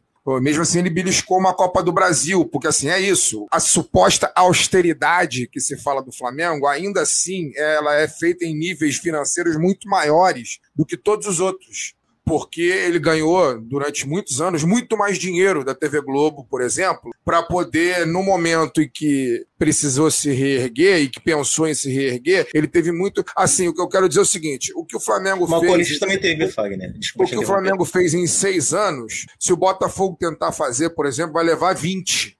É, e vai levar 20 com risco de cair de novo, sem ganhar porra nenhuma, passando longe de toda a conquista. É, é, é isso que eu tô querendo falar. Perfeito. As cifras são muito desiguais. São muito desiguais. Tava vendo a, a, os 10 primeiros colocados do Campeonato Brasileiro esse ano. A folha mensal do Atlético Mineiro, se não me engano, é 14 milhões, 14 milhões e meio de reais, 15 milhões, eu acho, na verdade, 15 milhões de reais mensal, mensal. A do Fluminense, que foi o sétimo colocado, é 3,5 milhões. Uhum. O Atlético gastou por mês, gasta por mês três vezes mais para manter um elenco do que o Fluminense gastou. O, o, Grêmio, que caiu, é que é um, um exemplo absurdo, porque o Grêmio, a folha do Grêmio é 14 milhões por mês. 14 milhões por mês o Grêmio.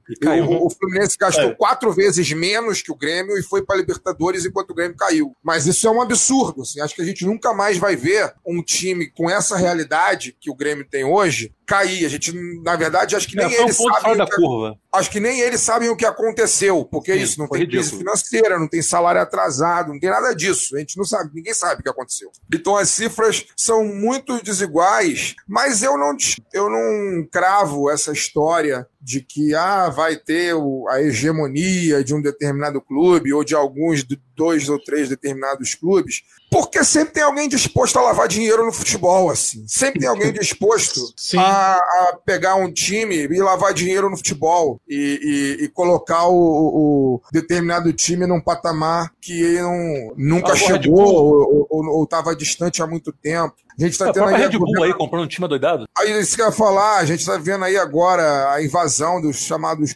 clubes empresas, né? A Red Bull comprou a vaga na, na, na primeira divisão, na segunda divisão, né? Através do, do, do, do, Bragantino. A gente tem aí agora a XP querendo se envolver nas questões do Cruzeiro. E, porra, a XP aí, libadíssima XP, né? Oh. Querendo se envolver nas questões do Cruzeiro. Sempre tem alguém disposto, cara, a lavar dinheiro Sim. no futebol. Eu acho que se incensa muito a capacidade gerencial de pessoas que não são isso tudo. Alguém aqui de nós acredita que a gestão do Flamengo é profissional realmente com Marcos Braz, de vice-presidente? Alguém não, acredita não, nisso? Não, não, não. Alguém acredita é. nisso? Alguém, alguém, alguém que não seja, né, que não esteja perdido com a hora do Brasil acredita nisso? Então, acho que as coisas podem mudar, cara. Acho que podem mudar de um ano para o outro, podem mudar o, o mesmo Galo, até o, o Menin assumir lá, né? Menin, que por sinal é um dos maiores financiadores do bolsonarismo, né? Até ele assumir lá o futebol do Galo, o Galo tinha, vinha montando times bons e tal, razoáveis, mas não com a, a diferença que foi hoje, esse ano, né? Esse ano esse ano o campeonato mal começou e a gente já colocava o Galo como candidatíssimo, porque muito provavelmente era Galo mesmo, Galo, Flamengo e, e, e Palmeiras, né? Mas eu acho que isso pode mudar, cara, de um ano pro, pro outro. Isso realmente, assim, realmente eu acho que pode mudar. Nem os caras que estão no clube, nos clubes com muita grana, são inteligentes e são honestos o suficiente para poder fazer um trabalho sério que dure pouco tempo, muito tempo. E nem os que estão nos clubes fudidos, assim, os, os que estão nos clubes fudidos, sempre tem alguém disposto a lavar dinheiro nesses clubes, assim. E pode aparecer de uma hora para outra, e pode, pode aparecer um mecenas no Vasco, um mecenas no Botafogo, um, um mecenas no Fluminense, e aí as coisas mudam. E daqui a pouco vai falar pro... né? É, sempre tem, sempre tem, entendeu? Sempre tem. E eu acho, cara, sendo muito sincero, a gente vai ver por algum tempo esses clubes ainda, acho que ano que vem, muito provável eles são favoritos mais uma vez, brasileiro, Libertadores tal, mas não descarto que que alguém apareça e que algum clube apareça e, se não ameaçar essa hegemonia, pelo menos se junte a ela, entendeu? Então não dá para não dá para eu não consigo cravar no futebol brasileiro que o clube A ou B vai enfileirar títulos por 10 anos seguidos, vai virar o Real Madrid do futebol brasileiro. Eu, de fato, não consigo ver isso, porque historicamente não é isso que acontece, né? e o nosso futebol não é sério o suficiente para trabalhos de longo prazo e também não é sério o suficiente para cravar o fim de determinado clube A ou B, entendeu? Eu acho que as coisas mudam. É, o futebol brasileiro é muito cíclico. Sem contar que eu... esses mecenas não pensam a longo prazo. Os caras chegam ali, injetam rios, milhões de reais de dinheiro, aí o resultado vem, todo mundo comemora, enche a cara, vai para as ruas celebrar, e daqui a dois, três anos o cara mete o pé e. Eu vou fazer um, uma, uma provocação aqui, por exemplo. Nós, nós somos. Aqui não tem ninguém bobo, né? Aqui todo mundo, quem vai ouvir a gente sabe nossas posições, nós somos assumidamente esquerda. Mas vamos, vamos supor que o, o nosso, nosso querido Partido dos Trabalhadores vença a eleição ano que vem, a presidência da República. Alguém aqui descarta que, por exemplo, o Corinthians pode ser novamente favorecido com alguma coisa? Seja com perdão de dívida, seja com qualquer outro, já que ele já foi com o estádio, né? já foi beneficiado com o estádio. Alguém descarta que ele pode ser favorecido com perdão de alguma dívida, ou, ou pelo menos um, uma renegociação mais fácil de pagar, né? que onere menos o clube mensalmente? Alguém descarta? Eu não descarto. Eu, não descarto. camarada. Eu, é, eu não descarto, camarada. eu não descarto e eu já fico aqui contando que o Lula vai lembrar do lado vascaíno dele. É... Você não só não descarta quanto como quer que ele amplie isso. Né? Exato, exato. É, é isso. Que o, Lula, é. que o Lula vença e esqueça futebol, gente. A gente tá precisando de outras coisas. Mas aqui. É, eu, eu, eu, preferiria também, eu, eu preferiria que ele, que ele não que ele esquecesse futebol, mas que através do poder que ele vai ter, ele pudesse interferir de maneira séria que o, o futebol brasileiro precisa tá e merece. Acho que o futebol é parte da, o futebol é parte da nossa cultura e, e ele precisa ser tratado de maneira decente. E você tratar o futebol de maneira decente é você tratar, né, você fazer com que os clubes, né, mudem a própria cultura deles, né, e eles próprios sejam responsáveis pelo, pelo futebol. Acho que acho que todo mundo tem um papel nisso aí. O, o estado tem um papel nisso, o clube tem um papel nisso, a torcida tem um papel nisso, a imprensa tem um papel nisso, todo mundo tem. Então, é, Yuri, é, sobre a questão Sim. da hegemonia em si, acho que o nível pensa mais próximo do Fagner, eu tenho uma certa discordância. Eu acredito que a gente já viva uma Por hegemonia. Por que será? Não, então, eu já acredito que a gente já viva uma hegemonia. Se você pegar os últimos campeões brasileiros, são dois títulos do Flamengo, dois títulos do Palmeiras, dois títulos do Corinthians, dois títulos do Cruzeiro e agora trocando o Cruzeiro pelo Atlético Mineiro. Então, é, mas isso não é, mas isso não é hegemonia, né? É, não, sim, mas do, sobre o trio hegemonia, de ferro. Hegemonia, é, hegemonia é o Atlético de Madrid ficar 40 anos sem ser campeão. Não, né? sim, sim, sim. É, hegemonia é o Bayern de Munique olhar... na Alemanha. Não, então, mas eu acho que já tem essa elite, né? Tá lá, é isso, isso é hegemonia. Bayern de Munique na Alemanha. Sim, é hegemonia. Tu, tu, citou dois títulos do Cruzeiro, o Cruzeiro tá dois anos indo pro terceiro na Série B. Né? Perfeito, perfeito. Mas então, dando continuidade, é, a gente já tem para mim uma hegemonia desse, desse trio de ferro e agora trocando o Cruzeiro pelo Atlético Mineiro. Eu acredito que a gente possa ter surpresas no mata-mata. É mais provável, embora a gente também tá vendo isso mais diluído. Se você for ver, River Plate também dois títulos de Libertadores, Palmeiras dois títulos de Libertadores e Flamengo, que são os clubes juntos com o Atlético Mineiro que mais investem no futebol é, na América do Sul. Tem mais recursos no futebol na América do Sul. Então eu acho assim, tem bastante mais. É, a gente vê mais peso hoje em dia do, da questão é, de dinheiro é, junto a alguma administração ok. Eu também não acho grande mérito do Flamengo em si, que é muito mais fácil ser, ser herdeiro do que, né? Enfim. Mas, ao mesmo tempo, eu parto do princípio que a desigualdade é uma coisa que sempre houve no futebol brasileiro. Tendo em vista que era desigual também a Unimed pagar o Fluminense mais do que valia no mercado, como a Crefisa paga mais do que o Palmeiras vale no mercado, como com interesses, obviamente, por trás, como o Menin, que infelizmente é milionário por causa do, do Minha Casa Minha Vida, que é uma pena, né? Um desgraçado desse que hoje apoia o, o Bolsonaro, inclusive, né? Então, deixa isso também registrado aí. Então, acho assim, eu acho que o mérito foi só de fazer o básico, que é administrar o recurso. Porque, por exemplo, o Vasco conseguiria. O Vasco teve perdão fiscais tal como o Flamengo, tem uma, tem para mim a terceira maior torcida do Brasil, para mim, e eu que é meu rival e também e tudo mais. Mas não faz, o Corinthians teve o mesmo valor que o Flamengo teve, o Corinthians teve de recurso da TV. E a gente viu o Corinthians afundado e, tipo, tendo uma folha salarial incompatível do que deveria ter, né? Tendo perdões de dívida ainda hoje e talvez volte a ter, como vocês disseram aí muito bem, inclusive. Então, assim, para mim, eu acho que o Fagner tem total razão que o Botafogo, o Fluminense não teriam essa condição de, sem um mecenas, fazer uma revolução rápida, menos de uma década nesse aspecto. Mas já outros clubes eu não vejo dessa forma. Eu acho que, por exemplo, é, o Vasco não faria em seis anos? Talvez não, mas em oito eu tenho certeza que sim. Sabe? Um recurso que tem. Pô, torcedor do Vasco, tu viu o plano de sócio, o que, que eles fizeram? Que absurdo que foi o engajamento.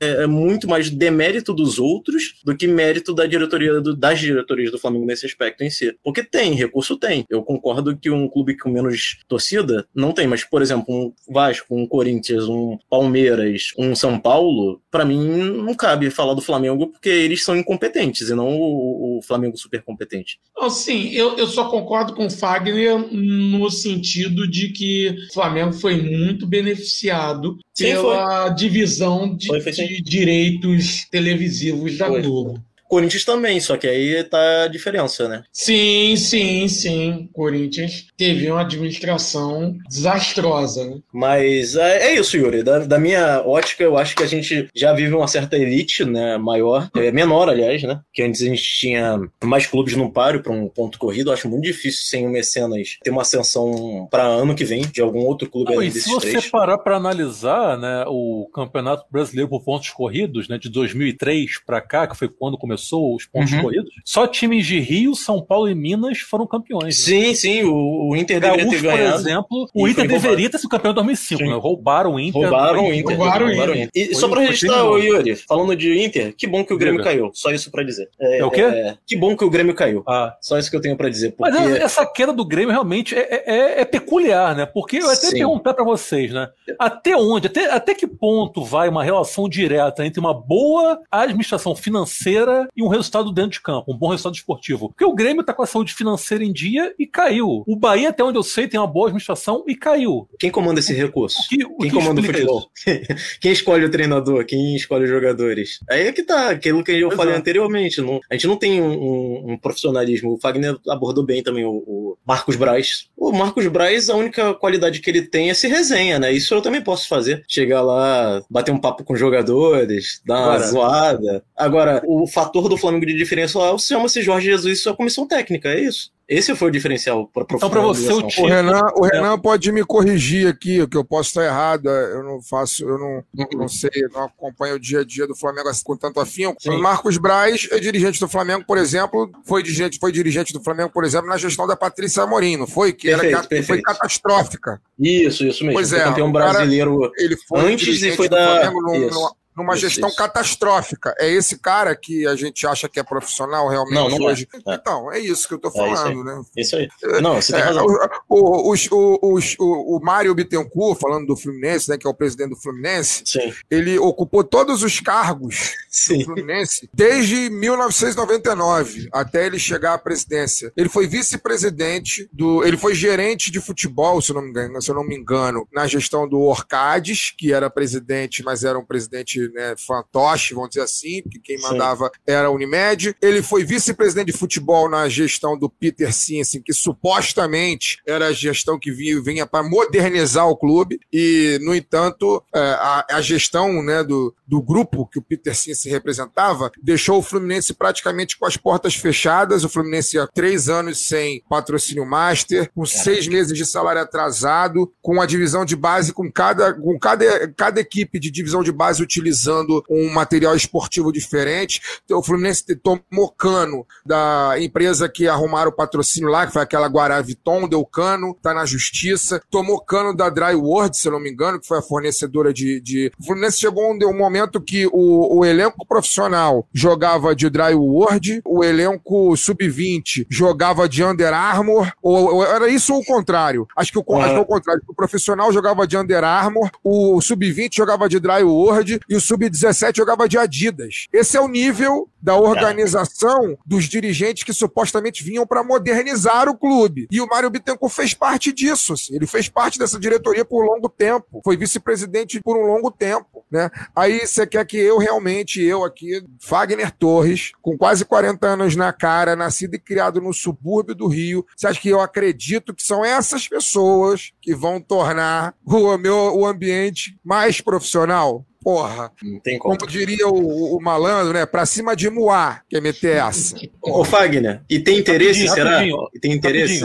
Antes Pois de passar por Renanzada, que o Fagner citou o Roberto Orcades. O Orcades que foi jurado da Liesa em 2007. Sim, sim. Conjunto, e fudeu com o meu Salgueiro, filho da puta. Ele deu, ele deu, ele deu 10 pra quase todo mundo. Eu acho que ele, E tirou acho que ele deu 10 10 pra quase todo mundo.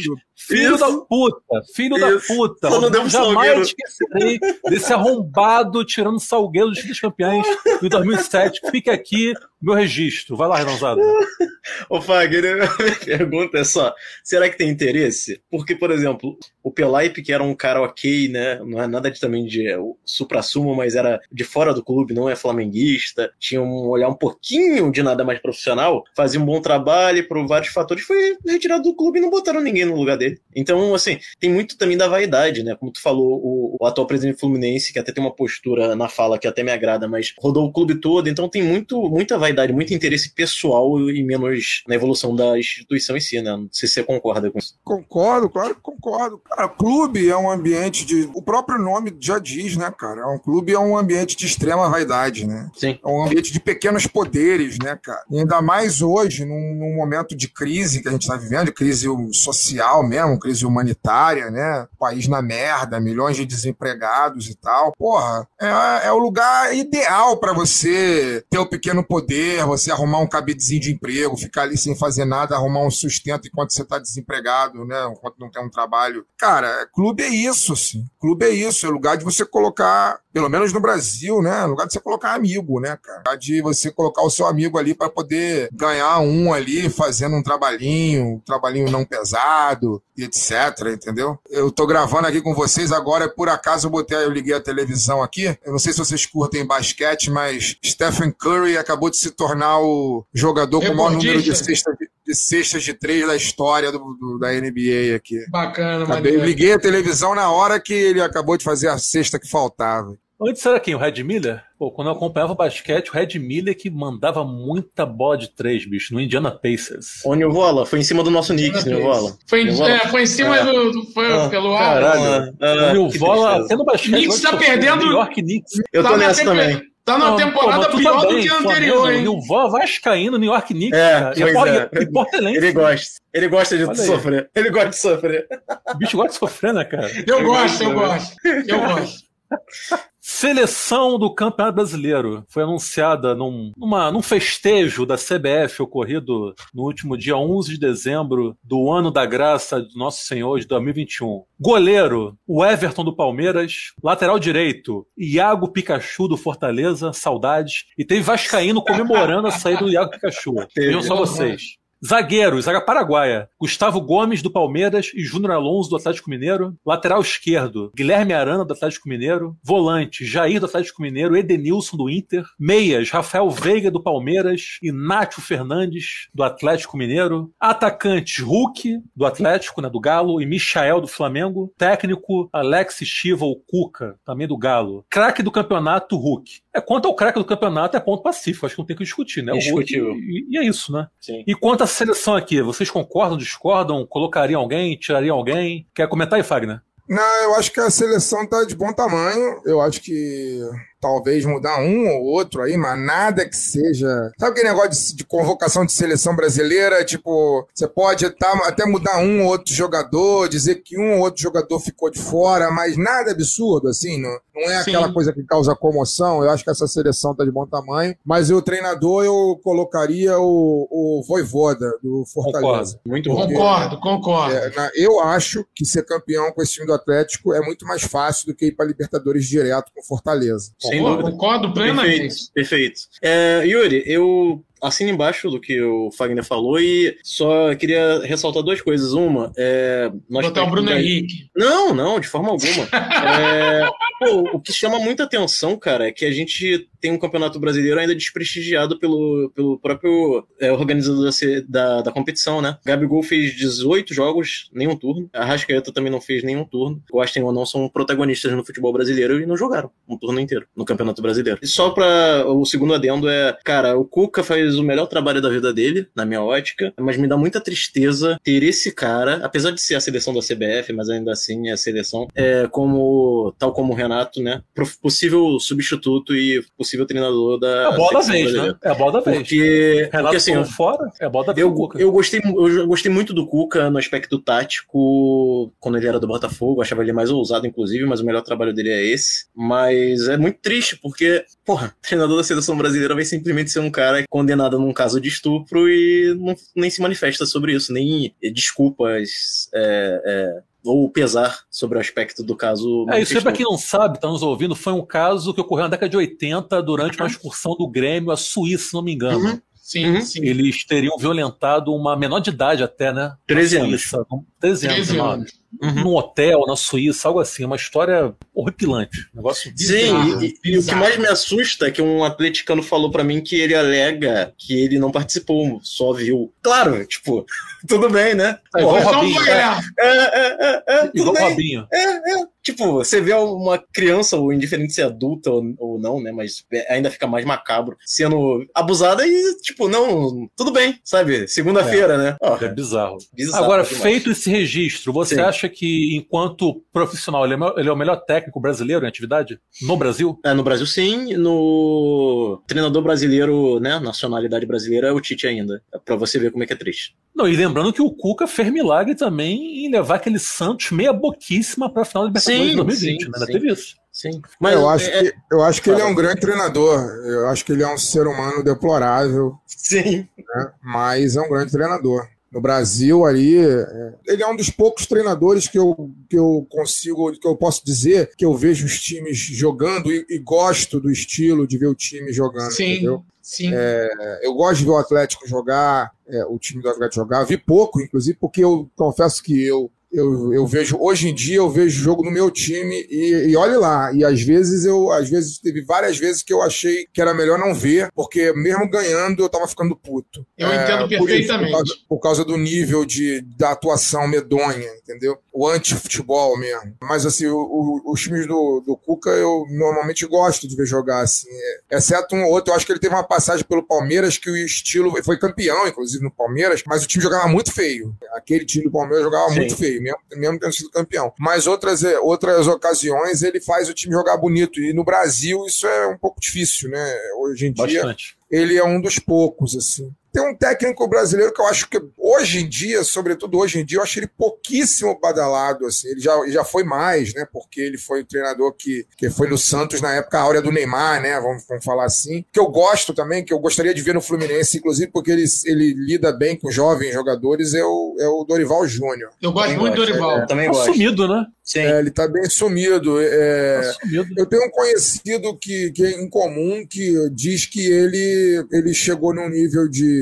comodidade mesmo, assim, do ponto de vista financeiro e tal, que ele não se coloca mais à disposição para pegar qualquer merda, não, assim, qualquer rabuta, tá certíssimo, não. Certíssimo. Ele não vai, tipo, ele não vai, não vai querer, ele não vai querer treinar, por exemplo, vou, assim, com todo respeito, né, e tal, não vai querer treinar, por exemplo, querer tirar o Vasco da segunda divisão agora. Opa! Vasco, olha que ele quase se ofereceu. É, mas em 2008 foi ele, né? Ele disse que aceitaria. Ele, ele em 2008 foi ele, não foi, meu Vola? Foi. Mas ele disse que aceitaria numa entrevista recente. É, então, é, um, é o cara que eu, que, eu, que eu gosto, assim. Que eu gosto, também mas está meio sumido, né? Eu também gosto, e só para lembrar que o, na rescisão dele com o Flamengo, ele em, na, no início do mandato do Eduardo Bandeira de Melo, ele só recebia em 2013 750 mil reais, só isso. Ele foi vice-campeão com o Flamengo. Tá bem, né? Foi, foi. foi vice-campeão com o Flamengo. Foi, 2018.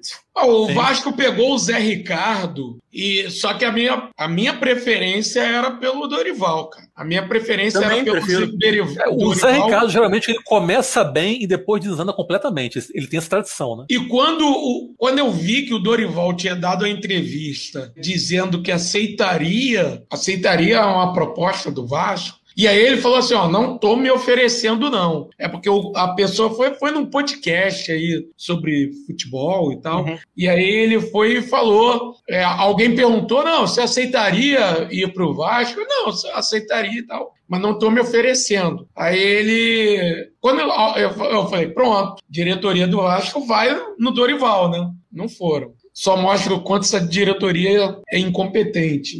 Entre... O Renanzada, por falar em técnico, Voivoda, Galhardo ou Jesus? Jesus, porque. Mas não vem, mas Jesus não vem. É. Então vamos lá, Voivoda ou Galhardo? Você quer. Eu posso responder fora desses daí sem ser o Jesus? Ou Pode. tem que ser esses dois? Carvalhal. Carvalhal. Será que vem? Eu, eu gostei muito, não sei, difícil, porque a, a, multa dele é bem alta e acho improvável até que venha. Mas eu gostei muito do fato de, da, das entrevistas que eu vi dele e dos jogos que eu vi do time dele, porque ele tem uma imersão no futebol brasileiro. E Principalmente quem quiser ver, tem é fácil de achar. Carvalhal, Mano Menezes e Eder, é, Anderson Moreira trocando ideia. Ele deu uma jantada no Mano Menezes que só isso já me fez ter carinho por ele. Então, que Carvalhal. Pô, tu toma uma... cuidado que o Mano Menezes está disponível no mercado, hein, bicho? Não, no Flamengo ele não volta, oh, não. Ele é muito queimado. Toma ele, cuidado, hein? Ele não volta Daqui a pouco o Mano Menezes vai ser visto matriculando seus filhos na escola da, na Gávea. Não, pelo amor de Deus. Não, boa.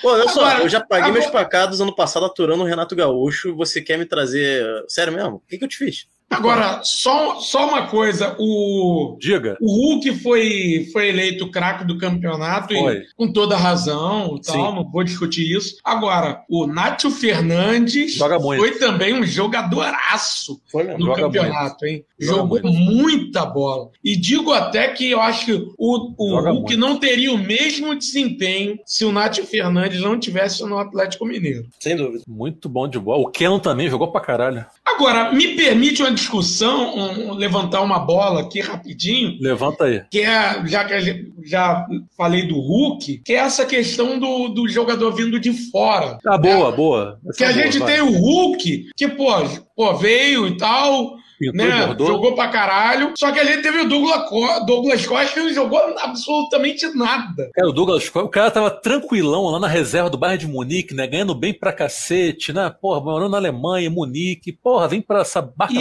Grêmio, né? Muito otário, né? Aí é. meteu um gol contra o. Foi contra quem, gente? Contra o Atlético Mineiro na última rodada e deu tchauzinho pra torcida, né? Deu, é, mostrou a camisa, como né? se fosse Muito craque, babaca, né, cara? Não, o cara foi super babaca. Pô, é. o, cara, o cara foi expulso infantilmente foi qual jogo? Agora eu esqueci. Aí no jogo, aí depois ele casou e queria ficar numa. Porra, queria ser dispensado pra ficar. Não, ele queria festa. casar no Copacabana Palace. A festa é, do Copacabana Palace. E aí ele queria. Com o Grêmio virtualmente rebaixado. É, e queria, queria ficar na festa de casamento dele. Bem cafona, hein? Escolha bem ca... É bem bonito, mas que escolha bem cafona, diga-se de passagem. Mas ah, segue, segue. Boleiro, né? É, boleiro. É, é bem porra. cafona, né? É. Pô, podia ser Miami, pô, podia ser pior, porra. Podia.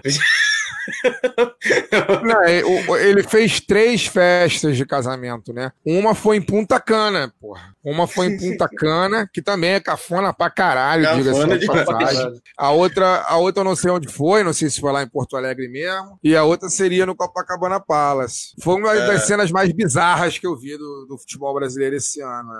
A cena é. dele dando tchau. Porque não é, não é uma parada qualquer, né, cara? É a torcida do time onde ele foi formado, né, cara? Não é sim. um time onde ele tá ali por causa do salário e tal. Sim, sim. Tá, cara, é o time que supostamente ele torce, né? É, é muito louco isso. É muito louco você fazer isso para a torcida do time que supostamente é o teu, assim, né? Eu acho que esses caras chegaram num nível de grana tão grande que eles esquecem a porra toda, esquecem de onde vem, esquecem de como se formaram, esquecem a porra toda, né, cara? Cara, é muito cara desse ponto, o jogador essa, essa é a minha grande discordância brasileiro, né? Mas, essa, mas é, é, educação, né? Fala, fala, essa fala. é a minha grande discordância, inclusive, com o presidente Lula, quando ele fala de futebol, né? Ele que recentemente esteve lá no, no Podpah, né? E ele uhum. falou que acha super bacana quando ele vê jogador ficar milionário. Pô, se tem uma parada que eu não acho bacana é isso. Pô, eu, óbvio que eu não tenho nada contra as pessoas ganharem bem, eu quero uhum, que todo mundo uhum. ganhe bem, né? Mas uma coisa é você ganhar bem, outra coisa é você ganhar o tanto que você fique completamente alienado da realidade de tudo, inclusive da sua própria realidade, inclusive da realidade de onde você veio. Verdade. E é isso que acontece com o futebol, assim. Os caras ganham tanta grana que eles esquecem a realidade, né, do motorista deles, do porteiro deles, né, do, do segurança deles e esquecem a realidade deles próprios, né? Porque Sim. Parece que muitos deles esquecem de onde vieram, o sufoco que passou, o time para qual torceu antes de ser famoso, essas coisas que toda pessoa normal tem, né? Mas Fagner, que eu só queria a única defesa que eu vou fazer, não dos milionários você tá perfeito, é de jogadores. A gente tem entrevistado muitos jogadores, né? Milvio também tem participado dessa empreitada. E uma das coisas que a gente percebeu, acho que o Milvio vai, vai concordar com isso, é que, assim, os caras são, são tratados como animais, assim, eles não têm uma formação social de fato, por mais que eles claro, da Claro. Sim, sim. Claro. Eles são um, é um bando é um de adolescentes que não sabem nem fazer bom. É, é. é, um combo de coisa, não é só o fato de ganhar muito, muita isso, grana. Isso, sim, sim. Ganhar muita grana é um, é um elemento que termina nisso que eu falei. Mas sim, óbvio, sim. Né, educação, educação precária, né? O fato deles não terem nenhum suporte psicológico para poder, é, ao, ao, ao, chegarem no lugar que eles alcançam, né, cara? É, isso, isso. Você imagina o que é, cara, uma criança de 12 anos já ganhando um salário de 250, isso. 300 mil reais, cara. Isso. Uma criança de 12 anos já bancando a família inteira, pai, mãe, tio, avó. Isso é uma loucura, cara. Isso é uma loucura. Imagina na cabeça de uma criança uma coisa dessa. Isso é uma loucura. Isso não é normal, assim, né? Sim. O que eu quero dizer é que isso não é normal. O, normal é o pai ter condição de cuidar do filho, formar o filho, né? A Sim. mãe e Sim. tal. Não o filho, a criança com 12 anos, tá recebendo salário de 250, 300 mil por mês e bancando 10, 15, 20 pessoas. Isso é, isso é inaceitável, na verdade. Só para dizer que é exatamente isso, porque a gente pega o comportamento deles, eles são basicamente garotos de 12 anos com 30, porque eles não, não tiveram essa maturação aí, que você colocou muito bem, que se tem a gente, né, que, que é ouvir não, que é passar certas dificuldades. Óbvio que dificuldade financeira e, e de alimento, até de pressão psicológica em demasia que muitos de nós passaram e passam, não são adequadas também, né? Mas eles não tiveram é, essa vivência, né? Eles vivem num mundo à parte e são garotos de 12 anos com estrutura física de 30. Neymar, por exemplo. Né? Eu não sei quem foi que falou, contou uma história. Eu acho que foi o, o Filipão, eu não, não lembro bem, mas que parece que acho que teve um determinado momento que estava no Grêmio, e aí o Anderson, né? O Anderson, aquele Anderson, uhum. né? Da, da Batalha dos Aflitos, lá do que depois Sim. jogou no Manchester United e tal. Isso. Parece que com 15 anos, isso, pô, isso foi o quê? Isso é início dos anos, dos anos 2000, né? 2002, 2003, por aí. O Anderson, com 15 anos, é, chegava para treinar com três celulares, assim, negócio. O que, o que hoje parece simples, mas imagina o que é um garoto de 15 anos ter três celulares celulares há 20 anos atrás, assim, né? É, bizarro, é, é, é uma doideira, cara. O, o, mundo do futebol é uma doideira completa e é, e é muito, eu não diria aceitável, mas entendível que esses caras sejam, muitos deles sejam loucos, assim. Não tenham nenhuma nenhuma noção da realidade, né, cara? Viva numa bolha de privilégio tão grande que esses caras não sabem o que é abrir um aplicativo de banco para pagar uma conta de luz, né, cara? Tem sempre alguém que faz tudo para eles. Sim. Cara, um negócio tão bizarro que tem gente cuja profissão literalmente é ser amigo de jogador. Tipo lá os passos do Neymar. O cara Isso. ganha vida sendo amigo do Neymar. É bizarro esse negócio. Isso. Sim, né? sim. Inclusive, o Nilvola, se, se o Trincheiras bombar e tal, lembra que eu sou teu parça, tá? tá amigo do Trincheiras. Tá fudido. Tá fudido. Tá Porra. Renan, só vou te dizer uma coisa. Tá é. fudido, cara.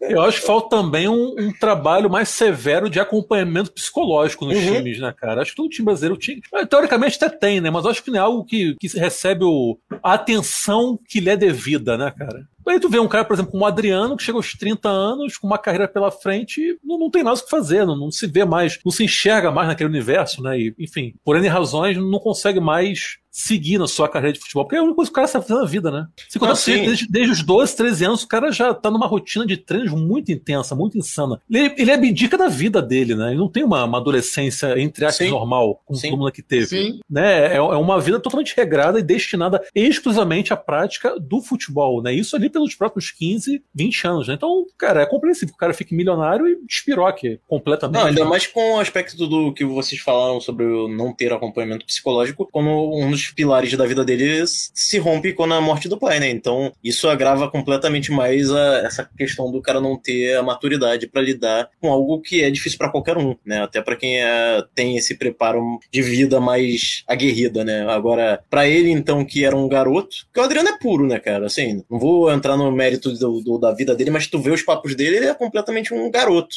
com 40 anos, assim. É isso, Sim. basicamente. É isso, então vamos lá. Palpitaço da Champions. O sorteio foi ontem, se não me engano. Ontem, isso, antes deu... da nossa gravação. Isso. Aliás, sortearam duas vezes, né? Foi ontem. Já da Europa, né? Se o jogo do bicho tivesse no comando disso, jamais aconteceria esse tipo jamais. de. Jamais. Né? Jogo do bicho coisa séria, porra. Tá maluco? Exatamente. Respeitem Barão de Drummond, porra. Tá doido? Tá de sacanagem. Uh, castorzinho aí da tua camisa. Ah, Castorzola, desce mole, até parece. É.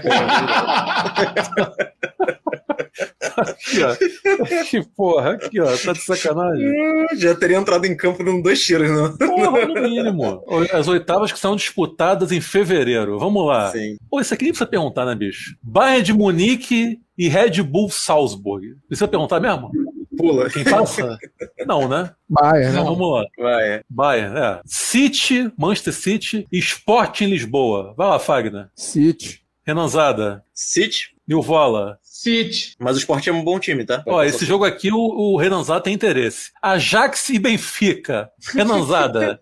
quem passa? Eu espero que eu já não tenha mais interesse até lá, que ele que caia agora pro Porto. É, mas eu acho que passou o Ajax Ajax que passou para a segunda fase com 100% de aproveitamento. Sim. Seis vitórias e seis jogos. Bom time do Ajax, inclusive. Uhum, uhum. E aquele Anthony tá jogando muito, hein? Muita bola. E, ainda tem bola, o, ele barrou o David Neres, que também vinha fazendo um ótimo Neres, ano. Neres eu acho meio enganação, inclusive. Mas uhum, enfim. Também acho. Também acho. Fagner Torres, Ajax e Benfica. Eu prefiro que passe o Benfica, e aí vou explicar por quê porque eu, eu tenho uma simpatia pelo Benfica desde criança por causa da camisa vermelha. É o único clube que eu, eu sou obviamente tricolor, mas tem um outro, tem o Benfica, o outro clube que eu não digo que eu sou torcedor, não sou torcedor, não acompanho o dia a dia e tal, mas eu sempre achei a camisa vermelha do Benfica lindíssima, sempre desde criança, sempre gostei. E eu torço o Benfica passar pelo Ajax, embora também goste do Ajax pela escola de futebol ofensivo e a escola que eu gosto muito, que é a escola de revelação de jogador. Eu gosto de time que revela jogador.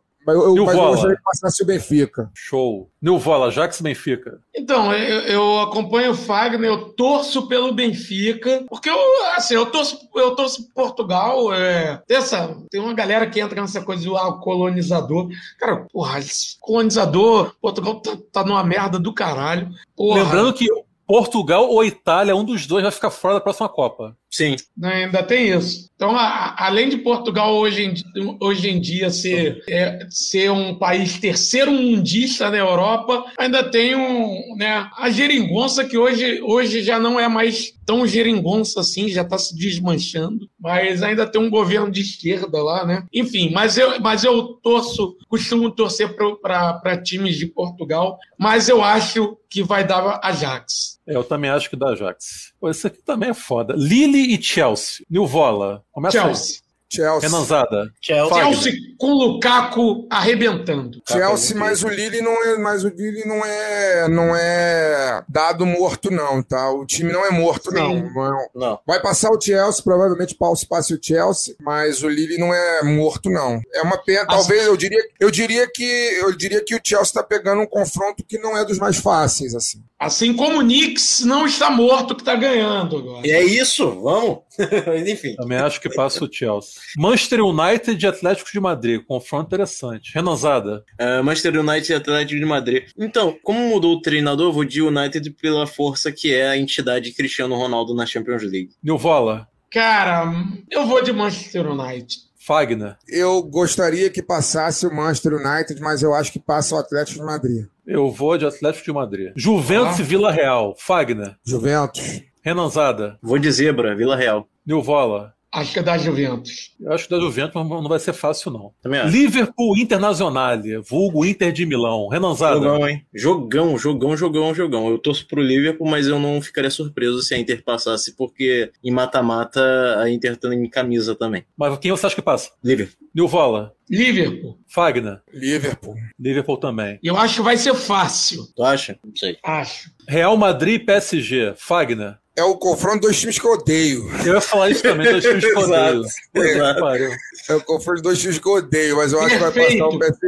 Eu acho que vai passar o PSG. Perfeito. Nilvola. Cara, s- é o confronto de dois times que eu odeio, mas tem um jogador É isso. que eu torço. O nome dele é Vinícius Júnior. Eu acho que passa o Real. Renanzada. É, se o Vinícius Júnior não estiver lesionado em campo, eu sempre vou torcer pra qualquer time que ele esteja, exceto quando enfrentar, enfrentar o Flamengo. Então, Real Madrid. Eu acho que passa o Real Madrid, mas eu odeio mais o Real Madrid do que o PSG. Eu também. Eu, também. odeio mais o, o Real Madrid também. Também, mas é porque. E Time torço, merda. Nossa, eu odeio e muito. Real torço pelo Messi também. E depois É, de pelo 98, Messi. da final do Mundial 98, eu Mas odeio 50 eu vezes torço- mais o Real Madrid. Eu torço pelo, eu torço pelo Messi. Eu acho que vai passar o PSG e eu torço pelo Messi. assim. Eu, eu tenho muita dificuldade de torcer contra o Messi. Nossa, muito. É, não, é. Eu acho que vai ser, Mas uma, eu, acho que vai ser uma merda pro futebol se, se, o- se o Messi encerrar a carreira e, e não for campeão do mundo. Sim. Acho que depois da morte do Maradona, o, o mundo merece que o Messi seja campeão do mundo. eu vou torcer para a Argentina com todas as minhas forças na Copa do Mundo. Só queria dizer que eu adoro o Messi também, mas eu não tenho como não torcer pelo Vinícius, que é tão doente flamenguista tal como eu, que abriu 15 milhões de. abriu mão de 15 milhões de euros pra ajudar o clube. E, além disso, o que mais me pega é o lance ser odiado. Não sei porquê, mas. Tenho muito impressão de ser porque é um negro de fato, né? Então, é, o tratamento que, que se tem em cima dele é muito estranho perante a outros jogadores também. A a minha questão de, de achar que o Real vai passar não, não é nem pela torcida pelo Vinícius Júnior. Porque assim, eu torço pelo Vinícius Júnior, que eu acho que é um moleque bom, Uhum. um cara, porra. E eu gosto do Messi, né? Então, assim, seria um a um se fosse assim. Não, eu não torço pelo Real, mas eu acho que o Real passa. Eu acho que a camisa Só, vai só que é o seguinte, eu acho que é o seguinte, o Real está num bom momento. Tá, jogando muita É, bola. Vinícius Júnior estava jogando muita bola, tá realmente está no melhor momento dele no, no Real. O Benzema, que é um cara que eu também não gosto, é, mas ele tá bem, muito bem no Real. Realmente o esqueci o nome do técnico agora, o italiano. An- Ancelotti. O Ancelotti Carlo tá, Ancelotti. realmente está encontrando, né, a- tá encontrando o esquema tático do, do Real. Aliás, E, e ao contrário, o PSG ainda não se encontrou. o Pochettino é enganação. Vamos combinar. Pochettino é uma enganação. Enganação. E assim, o,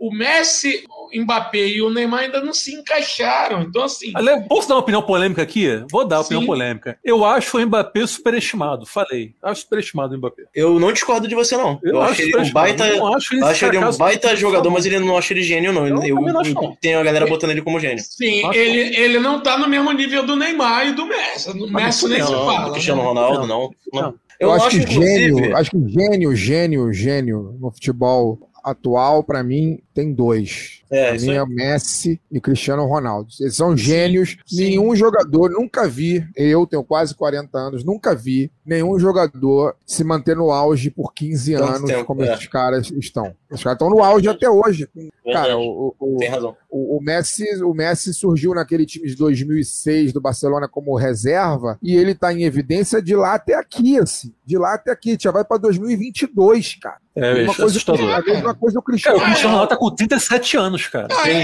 É, cara. é, é 37 tipo, é, anos, é- é tipo comparar esses caras com o que o, o trio do tênis faz, né, cara? O Djokovic, o Nadal e o, Sim, o e, Federer. e o Federer. Federer.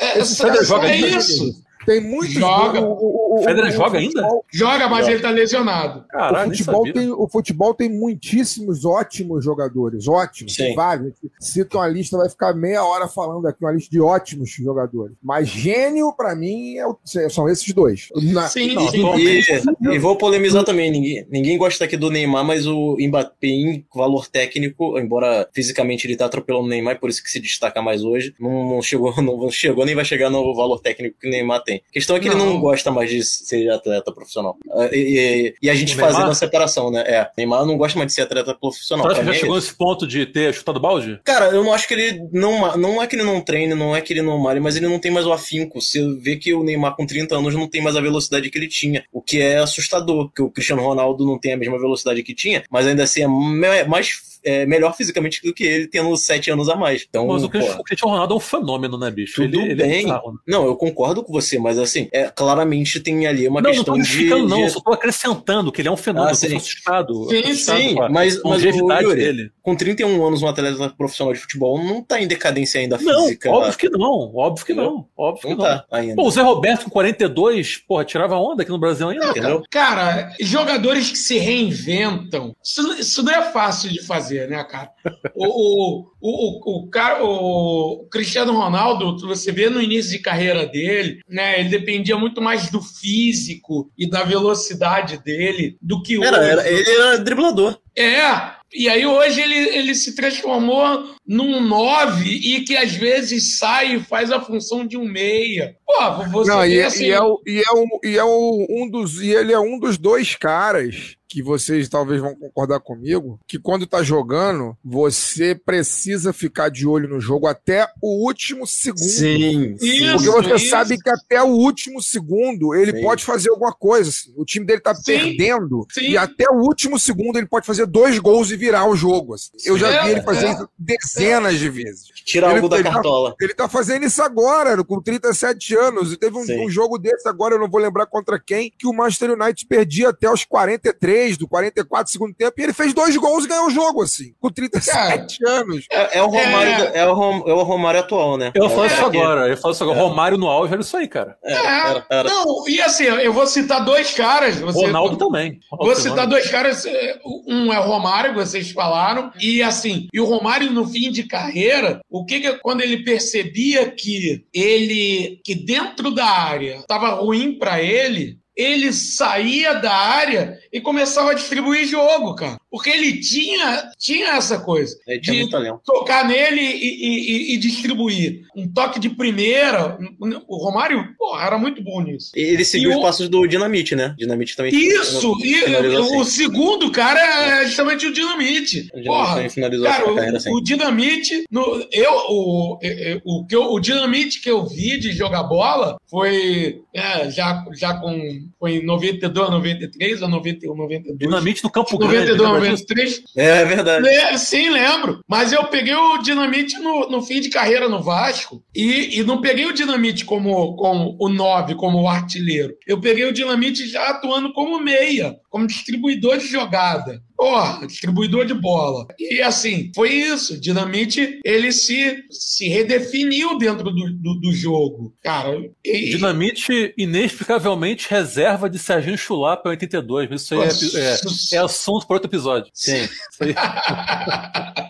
Mas enfim. Então, para encerrarmos aqui o, o, nosso primeiro arquibancada das Bórnia, vou lhes fazer a seguinte pergunta. Se você tivesse que resumir o ano futebolístico de 2022 em uma imagem ou acontecimento, qual seria? Começando com o nosso querido Fagner Torres. Esse tipo de coisa é difícil, né, cara? Porque tem, muita, tem muito acontecimento bonito e muito acontecimento bizarro, né? É, eu não sei qual é o viés que vocês. É o que você quiser. Vai mas eu. Teve uma imagem que eu vi recentemente, acho que foi semana passada, de um time. Porra, a minha memória tá foda. Como eu falei com vocês no começo do, do programa, eu tô cansado, né? A minha memória tá, mas é um time de um país pequeno na Europa, um país assim de, de segunda categoria do futebol da Europa, que o time foi campeão e caralho, meu irmão, fizeram uma imagem do alto, assim, de um, acho que de drone, do momento do apito final e que a torcida invade o gramado, assim, para comemorar o título. O time não era campeão há muito tempo, que a imagem é muito foda, mas aí como eu não vou lembrar o time nem o país, eu não vou, eu não vou ah, falar, porque aí não é justo eu dar essa imagem sem citar o time, o país, é uma imagem bonita. Eu vou ficar com a imagem bizarra. É, a imagem bizarra do, do futebol para mim é o, como falei agora há pouco, é o Douglas Costa dando tchau para a torcida do time que ele jogava e supostamente torce. Enquanto o time estava sendo rebaixado. Aquilo, é, eu acho que diz muito sobre o estado de coisas do Brasil atual, inclusive. Assim. Não só do futebol, mas o estado de coisas das nossas relações. Porque você está em campo sendo altamente bem remunerado durante o ano todo, sem atraso e tudo. E o teu time que tu joga está sendo rebaixado. E o time que você também supostamente torce foi formado. E você fazer um gol e sair dando tchauzinho pra torcida no sentido de tipo assim, eu fiz o gol e tô indo embora e vocês que se fodam. Eu acho que isso para mim diz muito sobre o estado de coisas do Brasil atual. Justo. Renanzada. O anúncio da demissão do Renato Gaúcho. Não, brincadeira. Simbora ah. isso também marcante pra mim. Cara, foi um ano, como o Fagner falou, de muitos momentos, assim, espetaculares. Eu vou destacar o do Reinaldo, né, chorando. Como aquilo é tocante, como um cara que foi genial, sem joelho, jogava aquilo tudo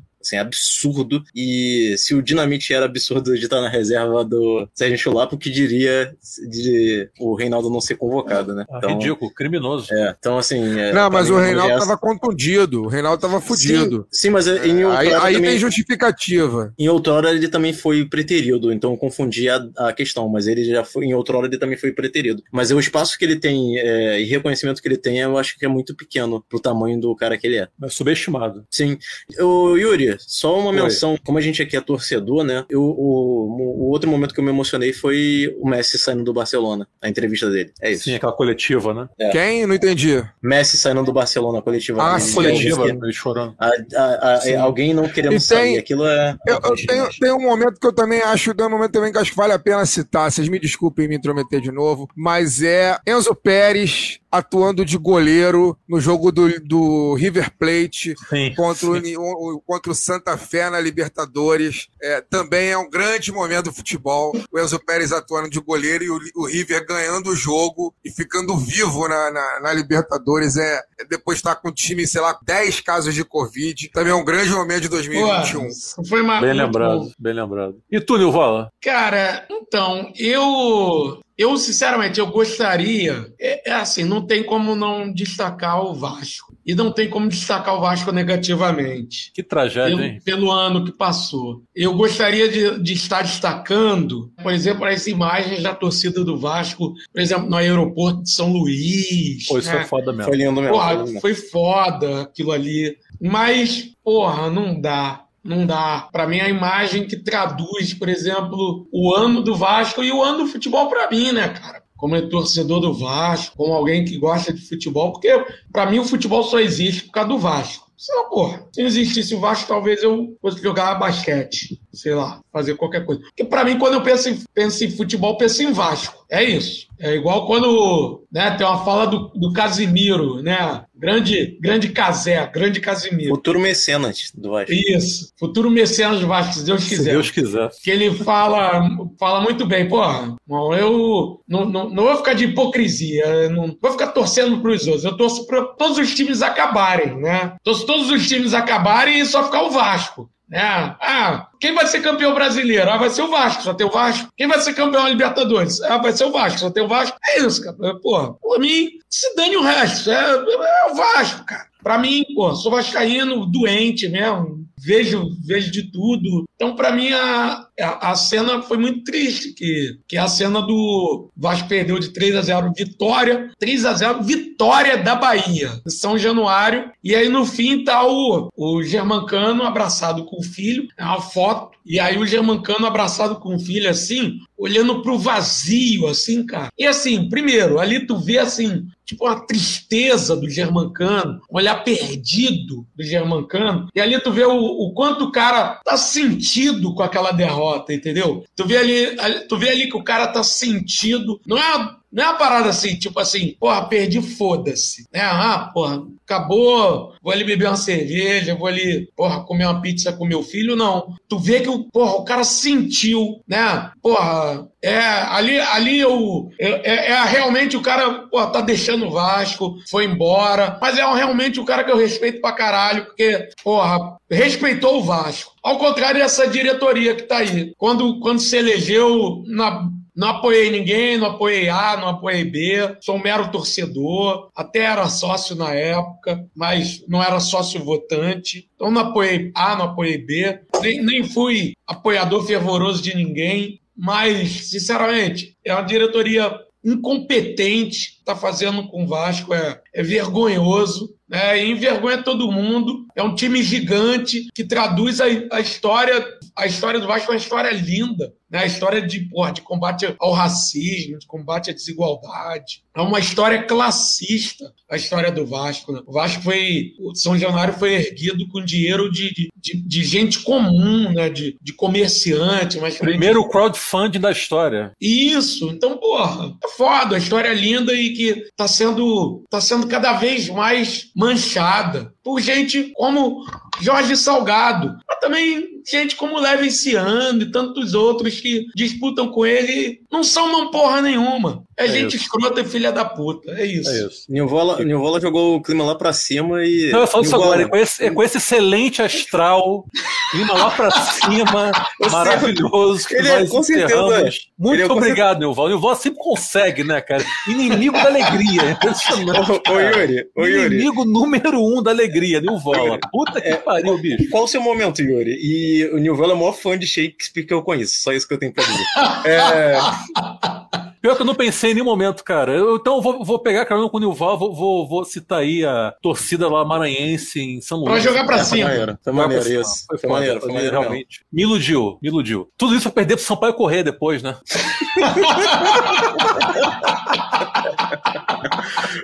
De 100 a 0 em 10 segundos. Isso é Vasco da Gama, cara. Puta merda. É isso. Mas, mas Reinaldo chorando com. Bom, foi foda. Reinaldo foi Atlético foi foda. Foi foda. Foi foda. Então é isso aí, gente. Agradecer nossos camaradas queridos Fagner e Renan por terem abrilhantado o nosso episódio. Muito obrigado por terem topado essa empreitada. Sejam bem-vindos sempre as portas onde está eternamente abertas aí para suas respectivas presenças. Valeu demais, um beijo no coração de vocês. E a todo mundo que nos escutou até agora, muito obrigado, beijão e até a próxima. Valeu.